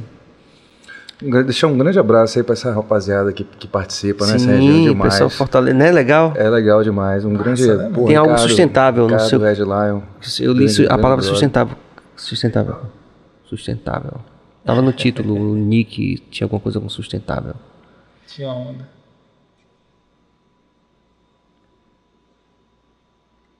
Assim como sobre o príncipe. Ah, Quintal Encantado, autossustentável. Salve Príncipe Sérgio, Raz Marcão de Santa Cruz de Cabralha, que, que é, é, Que todos voltem logo aos que- palcos. é, exatamente, É. tudo aos, aos palcos. Obrigado, irmão. Que legal saber que vocês estão Aí é conectados irmão, com a gente. Cara, é é. irmão aí. Zeu Silva, não dá para as bandas novas ficarem reclamando sem buscarem a profissionalização. Contudo, acho que o estímulo para isso são os novos espaços alternativos menores. É, foi- Também. sim. Muito bom. Faltou o Prince tocar a música dele. Pô, vamos lá então. que é a que né? eu pedi, aí, eu, aí me desculpe, viu, Bill? Meu diretor, meu diretor é duro obrigado, comigo, assim. obrigado. Mas eu tô conseguindo. Ora, habilidade. Essa música, né, estatisticamente, então assim, galera, eu acho que se a gente está passando por esse momento e a gente tem um racista, alguém que assume que é racista, esse cara precisa ser combatido, né? Essa estrutura precisa ser combatida. Nesse momento, o que, é que a gente precisa no momento para a gente caminhar, para a gente entender que lá na frente que tem coisa que a gente não vai conseguir ver na nossa geração, a gente vai morrer, o racismo ainda vai continuar, mas as nossas canções, as nossas, a nossa vida vai dizer, a nossa história vai dizer em que momento né, da história, que, de, não é que você estava de que lado, mas o que é que você deixou de combater? Né? O que é que você deixou de uhum. dizer assim, irmão, isso aí tá isso, isso tá errado, cara, isso precisa ser combatido. Então por isso que eu digo que a gente precisa parar de matar o povo preto, né? Matam nossos jovens todo dia nas periferias, nos guetos da cidade. Oh, oi, é muita maldade. A criminalidade é cruel. Sangue derramado de novo. Tristeza no rosto do povo. Oh, oi.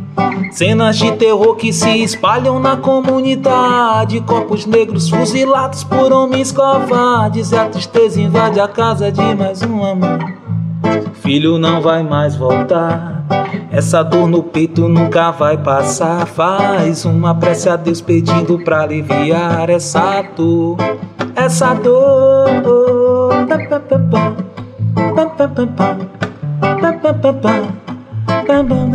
Ei, matam nossos jovens todo dia nas periferias, nos guetos da cidade. Oh, oh, é muita maldade, a criminalidade é cruel, sangue derramado de novo, tristeza no rosto do povo. Oh, oh, Somos mortos por quem deveria proteger a gente, nossas lágrimas transbordam nesse mar de dor. As armas nunca vão trazer a tão sonhada paz que precisamos ter. A educação é a verdadeira segurança. Não suportamos mais viver em guerra. Parem de matar o povo preto. Parem de matar as pessoas do gueto. Parem de atirar. Deixa a gente viver em paz. Parem de matar o povo preto. Parem de matar as pessoas do gueto. Parem de atirar. Deixa a gente viver em paz. Deixa a gente viver em paz. Oi, nananã. Parem de matar, vamos. Povo preto, parem de matar as pessoas do gueto, parem de atirar, deixa a gente viver em paz. Geral no estúdio aí. Meninos, muito obrigado. De coração, né? Acho que muita gente que está vendo aí sabe que é muito verdadeira essa relação que a gente tem de muitos anos de pertencimento, cada um na sua bancada, cada um do seu jeito e respeitando, né? Como diz, cada qual no seu cada qual, respeite o cada qual dos outros. Né?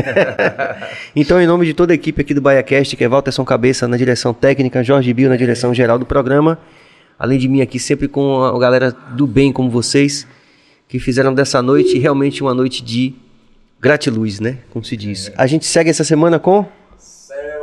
Céu Fernandes vem falar aqui amanhã, estou super ansioso para receber ele também, acolhê-lo aqui, como a gente tem acolhido todo mundo. Já são mais de 50 artistas que já passaram por aqui, ou personalidades, pessoas de diversas áreas. Álvaro Tatu ah, vai ser legal, também na, na quarta. Também estou super feliz de, de ter confirmado o Álvaro, que tem história de pertencimento também, um grande artista da cidade. Né? E Olivia Santana. E fechando a semana, com chave de ouro a gente vai ter Olivia Santana aqui também. Então, suas considerações finais aí, a gente já fica aqui agradecendo e torcendo para que não demore de vocês fazerem a tréplica. Voltarem aqui mais pela terceira vez. Eu agradeço demais, Sérgio, pelo convite. Tô, sou um entusiasta de tudo que você faz, né? Com essa equipe, então, aí, essa rapaziada. E hoje, na companhia do Apesar da água de torneira de Bill, né? Apesar, apesar de Bill como um todo. é muito amor, né? É muito amor, né? Mas na companhia do meu amigo Prince, é, a gente tem sempre algo a aprender e algo a deixar também, né? Que a caminhada nos permite aqui e ali deixar algum, alguma coisa como mensagem. E obrigado. Velho Prince. Oh, Velho não, no caso aqui no contexto mais novo, né? É. Mas é o velhinho mesmo. Não tão velho, Prince. 3.7 já é uma coisa já. Cara, é é uma bênção mesmo, né, irmão? Ter assim essa declaração que a gente faz aqui, né? É uma declaração. É como a gente pode propagar o amor, né? Essa pandemia a gente perdeu um grande irmão, que foi Flavão, cara que eu trabalhei, né? Tive a honra de trabalhar junto, de, de ter um dos melhores momentos da música minha né, no Oliveiras. E que realmente já possa recebê-lo, né? No Já altar está da, lá. Né? No altar da glória, Da glória. assim. Então, assim, é, é muita é muita responsabilidade realmente de continuar fazendo arte, sabe? E de deixar assim, tem uma frase lá na, na camisa dele, né, com o rosto dele, que um artista fez uma, uma, uma pintura que diz assim, você ele diz assim, você pode espalhar o amor, cara. Essa é a mensagem que ele deixou assim. Então acho que ac- acredito que é o que a gente está fazendo aqui, né? Toda, tudo- no final das contas a gente só quer se amar, né, irmão? Então, assim, você é uma pessoa que espalha o amor, irmão. Isso você está fazendo, você consegue unir, assim. E eu disse a você, né? Estamos aqui desde estamos aqui desde a da construção civil, né? No pé da obra aqui. E você sabe que você pode me chamar para qualquer hora, meu irmão. Nós estamos juntos mesmo, assim, até depois do fim. Né? Todo mundo que participou, agradeço de coração, assim como o Lute. A gente. A realidade é essa, galera. Tem o Brasil ideal e o, Brasil Brasil, real. real, né, meu irmão? Então, muito obrigado, Cassandra, pela família aqui, né? Pelos irmãos aqui, Bio, Cabas. Aprendo com vocês, cara. Sou fã de vocês mesmo, assim, sabe? Tenho, sou fã de Lute, esse cara aqui é, é gigante, não só, né? É. Mas como uma pessoa mesmo assim que né, você faz questão de chegar, de estar perto, né? Você, esse irmão, que é essa escola de sempre. Enfim, são tantos adjetivos né, dessa, dessa nossa limitação como ser humano que a gente precisa aproveitar isso mesmo, né? Porque realmente a vida é um sopro, né, cara? E é isso. Obrigado mesmo. Vamos que vamos. Eu espero que a comunidade do reggae esteja vendo a gente aqui, todos os artistas. Eu já convidei, mesmo que assim, é, não marcamos data, mas vários artistas e várias pessoas que são ligadas ao nosso movimento. E é só uma questão da gente marcar a data, mas eu queria que vários artistas que estão aí também na cidade, que eu gostaria de ter aqui, desde o Edson, que é a maior referência e tal, até os artistas que também, como você falou, tem 15, 20 anos, mas que nunca se tornaram grandes referências de mercado, mas que a gente respeita o trabalho, que a gente quer ver aqui. Então, é com esse comentário e esse espírito de, de gratiluz mesmo que a gente termina aqui nosso BaiaCast de hoje. E amanhã tem mais. Muito obrigado, valeu. Moçada, obrigadão. Valeu!